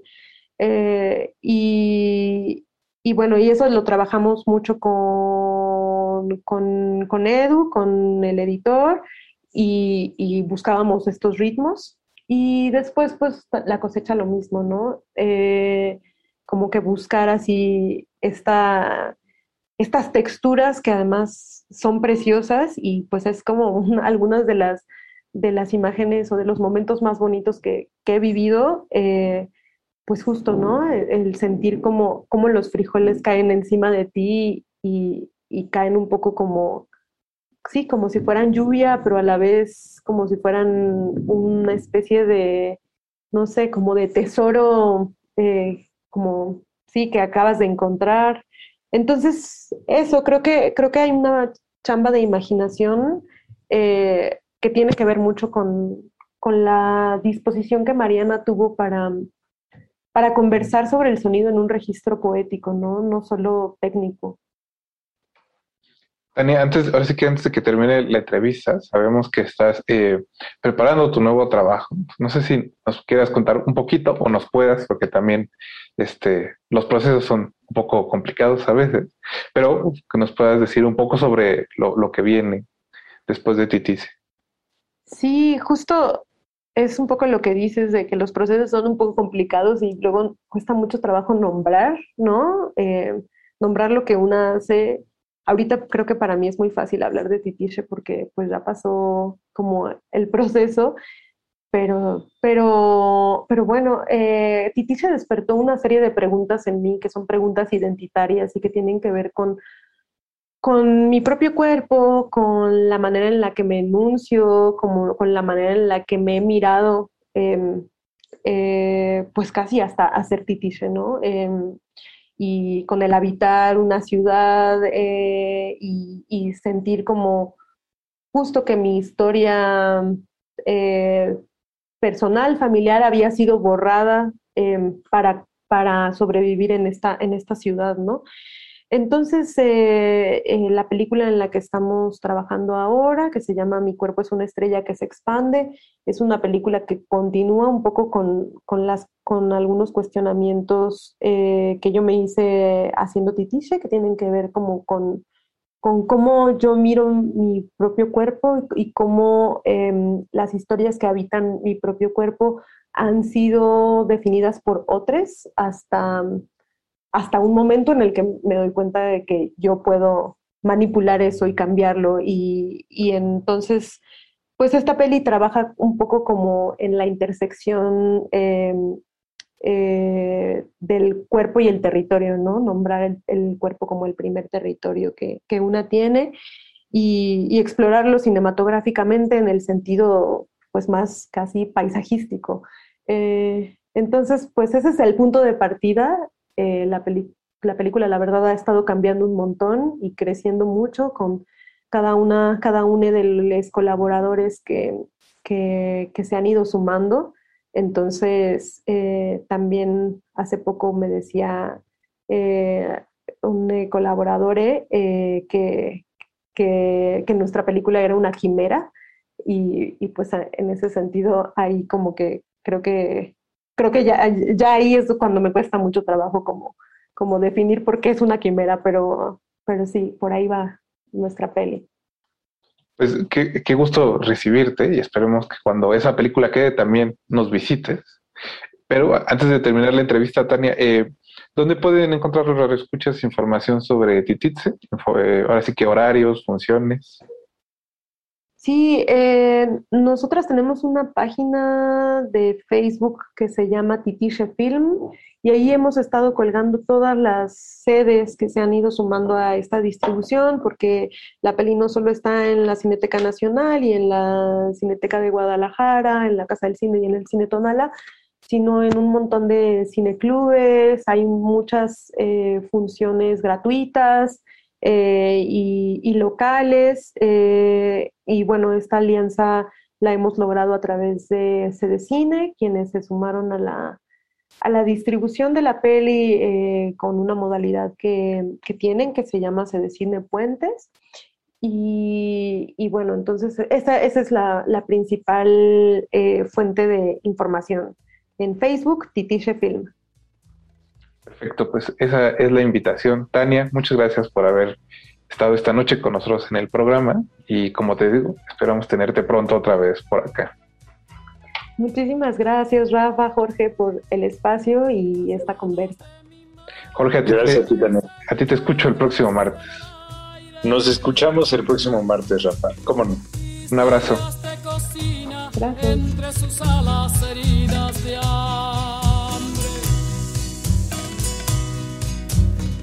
Manos de mi madre saben qué ocurre por las mañanas.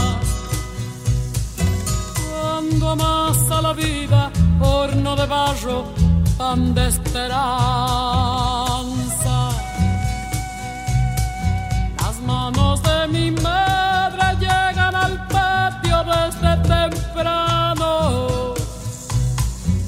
Todo se vuelve fiesta cuando ella juega otros pájaros, junto los pájaros que aman la vida y la construyen con los trabajos. Arde la leña, harina y barro, lo cotidiano se vuelve mágico, se vuelve mágico.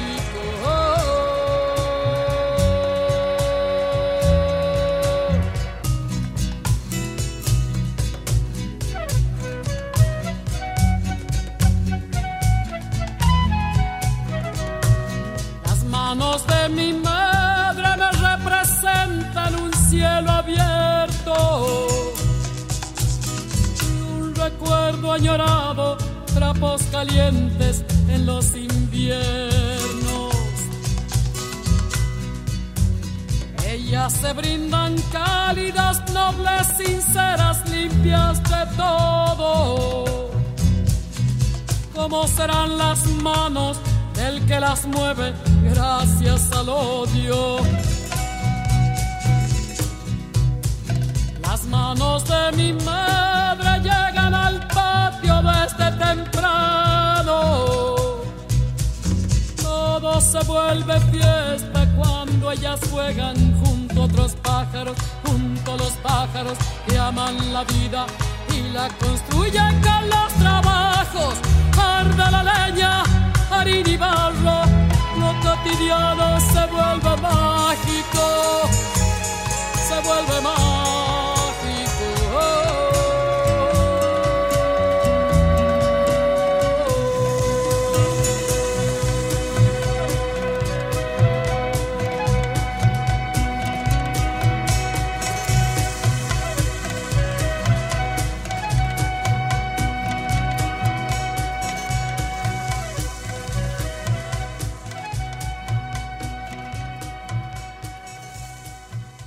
De retinas. Con esa pieza vamos a despedir el de retinas de esta semana, el playlist del programa formado por nuestra invitada Tania Hernández y las canciones que lo conforman son El Chubasco de Carlos y José, Sembrando Flores de los Cojolites, Ni Parientes Somos de los Tigres del Norte, Flor y Canto de la Asha de Cela, Flor de Capomo de los Cadetes de Linares, Pájaros en el Aire de Mercedes Sosa, como La Flor de Selena y los Dinos, Tonada de Luna Llena de Simón Díaz y The Guess de Leonard Cohen. Muchas gracias a Tane y al equipo de Entre Tanto Comunicación que hicieron posible la entrevista. Recuerden que pueden ver Titits en Cineteca o en la página de Facebook de la película pueden checar dónde está en su cine más cercano. Gracias a Mauricio Orduña por la producción de este espacio y a todo el equipo que hace posible esta transmisión. También muchas gracias a ustedes cinéfilos que están aquí cada semana. Mi nombre es Rafael Paz y tenemos una cita el próximo martes para hablar de cine aquí en Derretinas. Hasta luego. One by one, the guests arrive. The guests are coming through. The open hearted many the broken hearted few. And no one knows where the night is going. No one knows why the wine is flowing. Oh, Lord,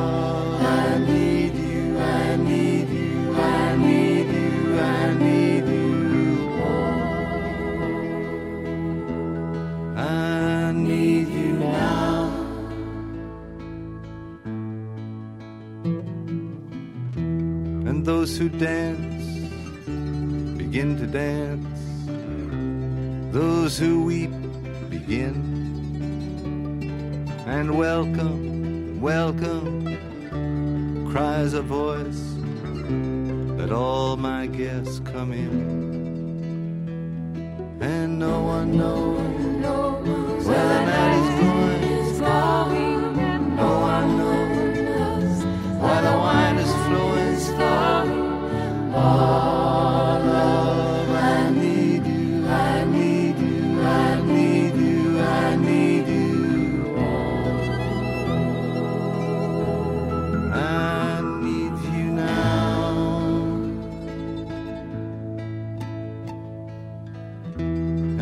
Go stumbling through that house in lonely secrecy.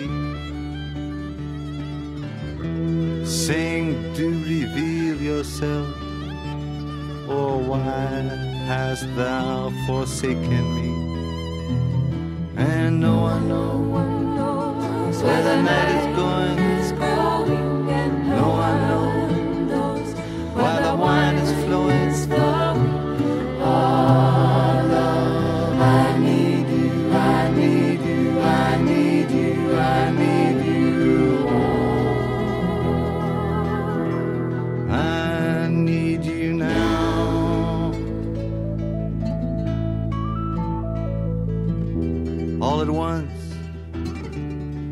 flare.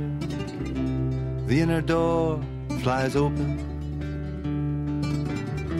One by one, they enter there in every style of passion.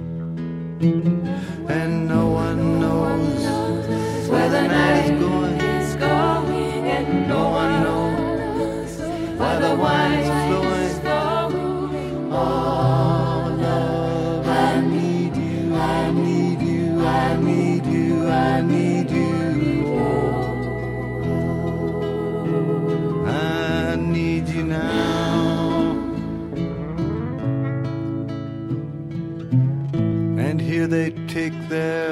repast.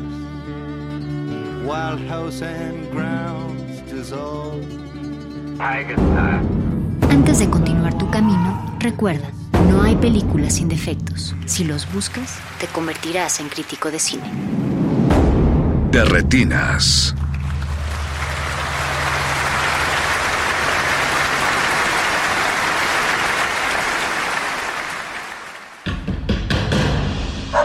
Como dijo el sabio Playlist Zoo, el viaje de las mil canciones empieza siempre con la primera reproducción.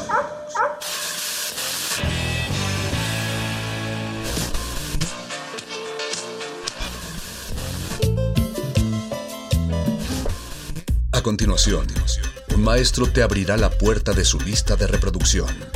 El resto va por tu cuenta. Ley listo.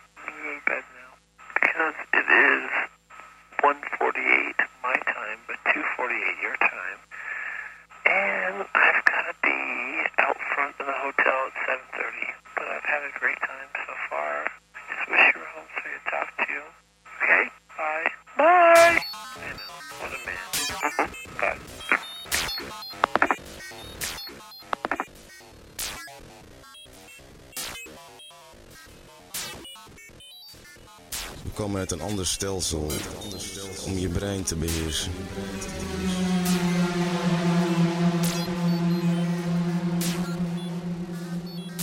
We zijn van een andere planeet gekomen om met je hersenen te puzzelen. En als we die weer in elkaar gezet hebben, blijft er niks over.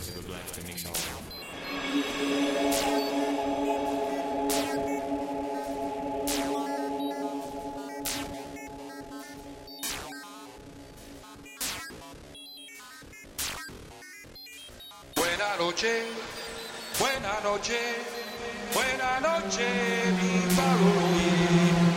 Buena noche, buena noche, buena noche, mi. From the minds of the universe comes a new future, a future that brings the spirits together to rule over our music, inspiring beats from beyond, the melodies from above which give a new light. A light guided by Sunlight, Miles, Blakey, Coltrane, a light that guides his brothers to a new level, a level that the fake ones can't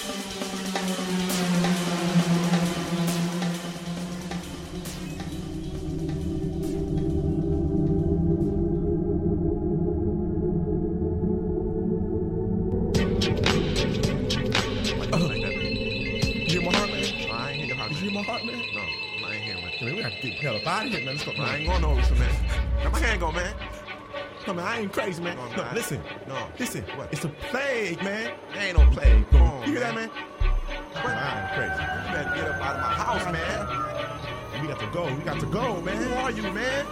You don't understand. You don't understand. I, I understand. I don't know who you are. I mean, you're in my house, man. What's wrong with you? Yeah, you in my house.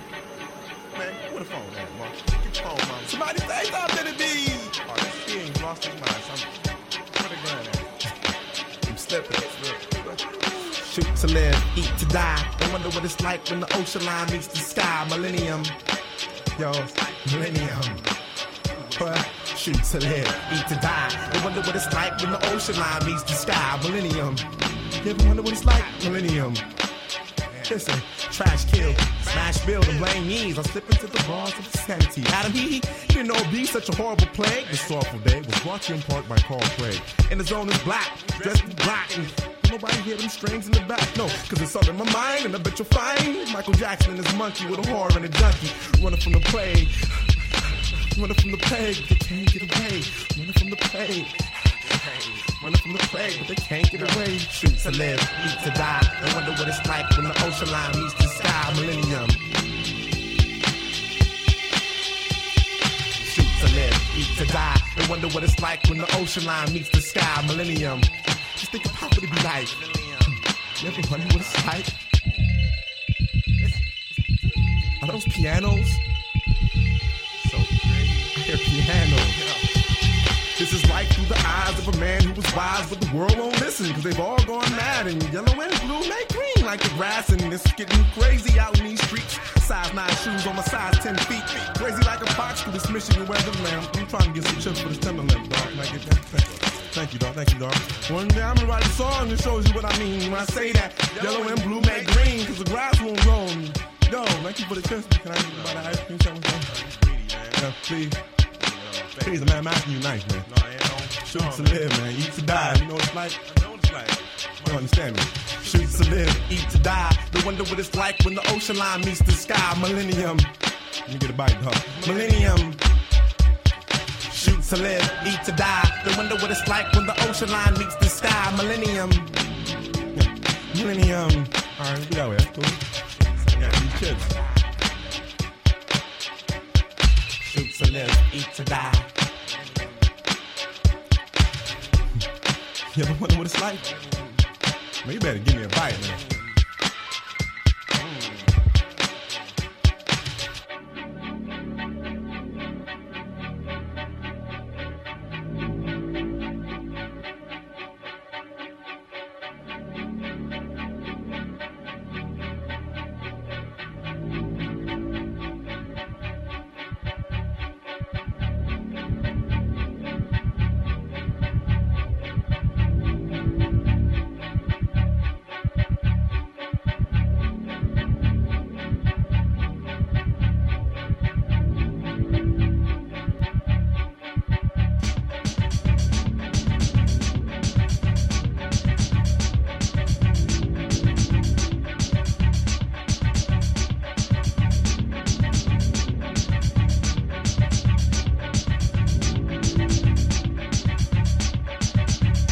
Like to make a call, please hang up and try again.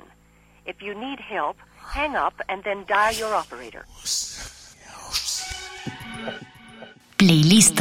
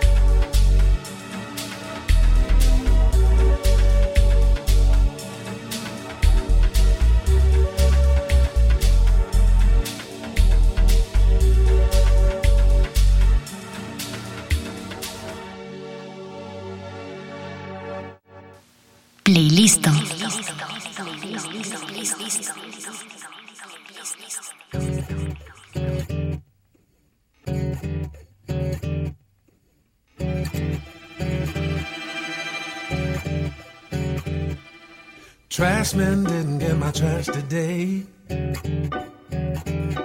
Oh, why? Because they want more pay. Buses on strike want to raise and fare. So they can help pollute the air. Mm, but that's what makes the world. The ups and downs of carousels. Changing people's heads around. Go underground, young man. People make the world go round. Wall Street losing dough on every share. They're blaming it on longer hair. Big men smoking in their easy chair. On a fat cigar without a care. Oh, but that's what makes the world go round. The ups and downs of carousels.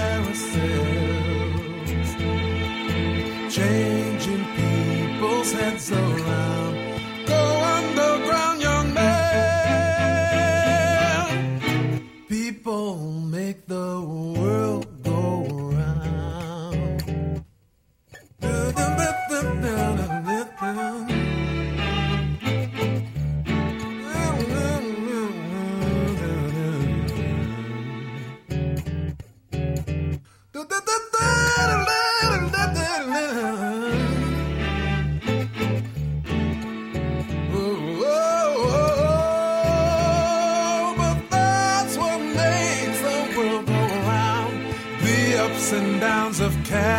ourselves. Change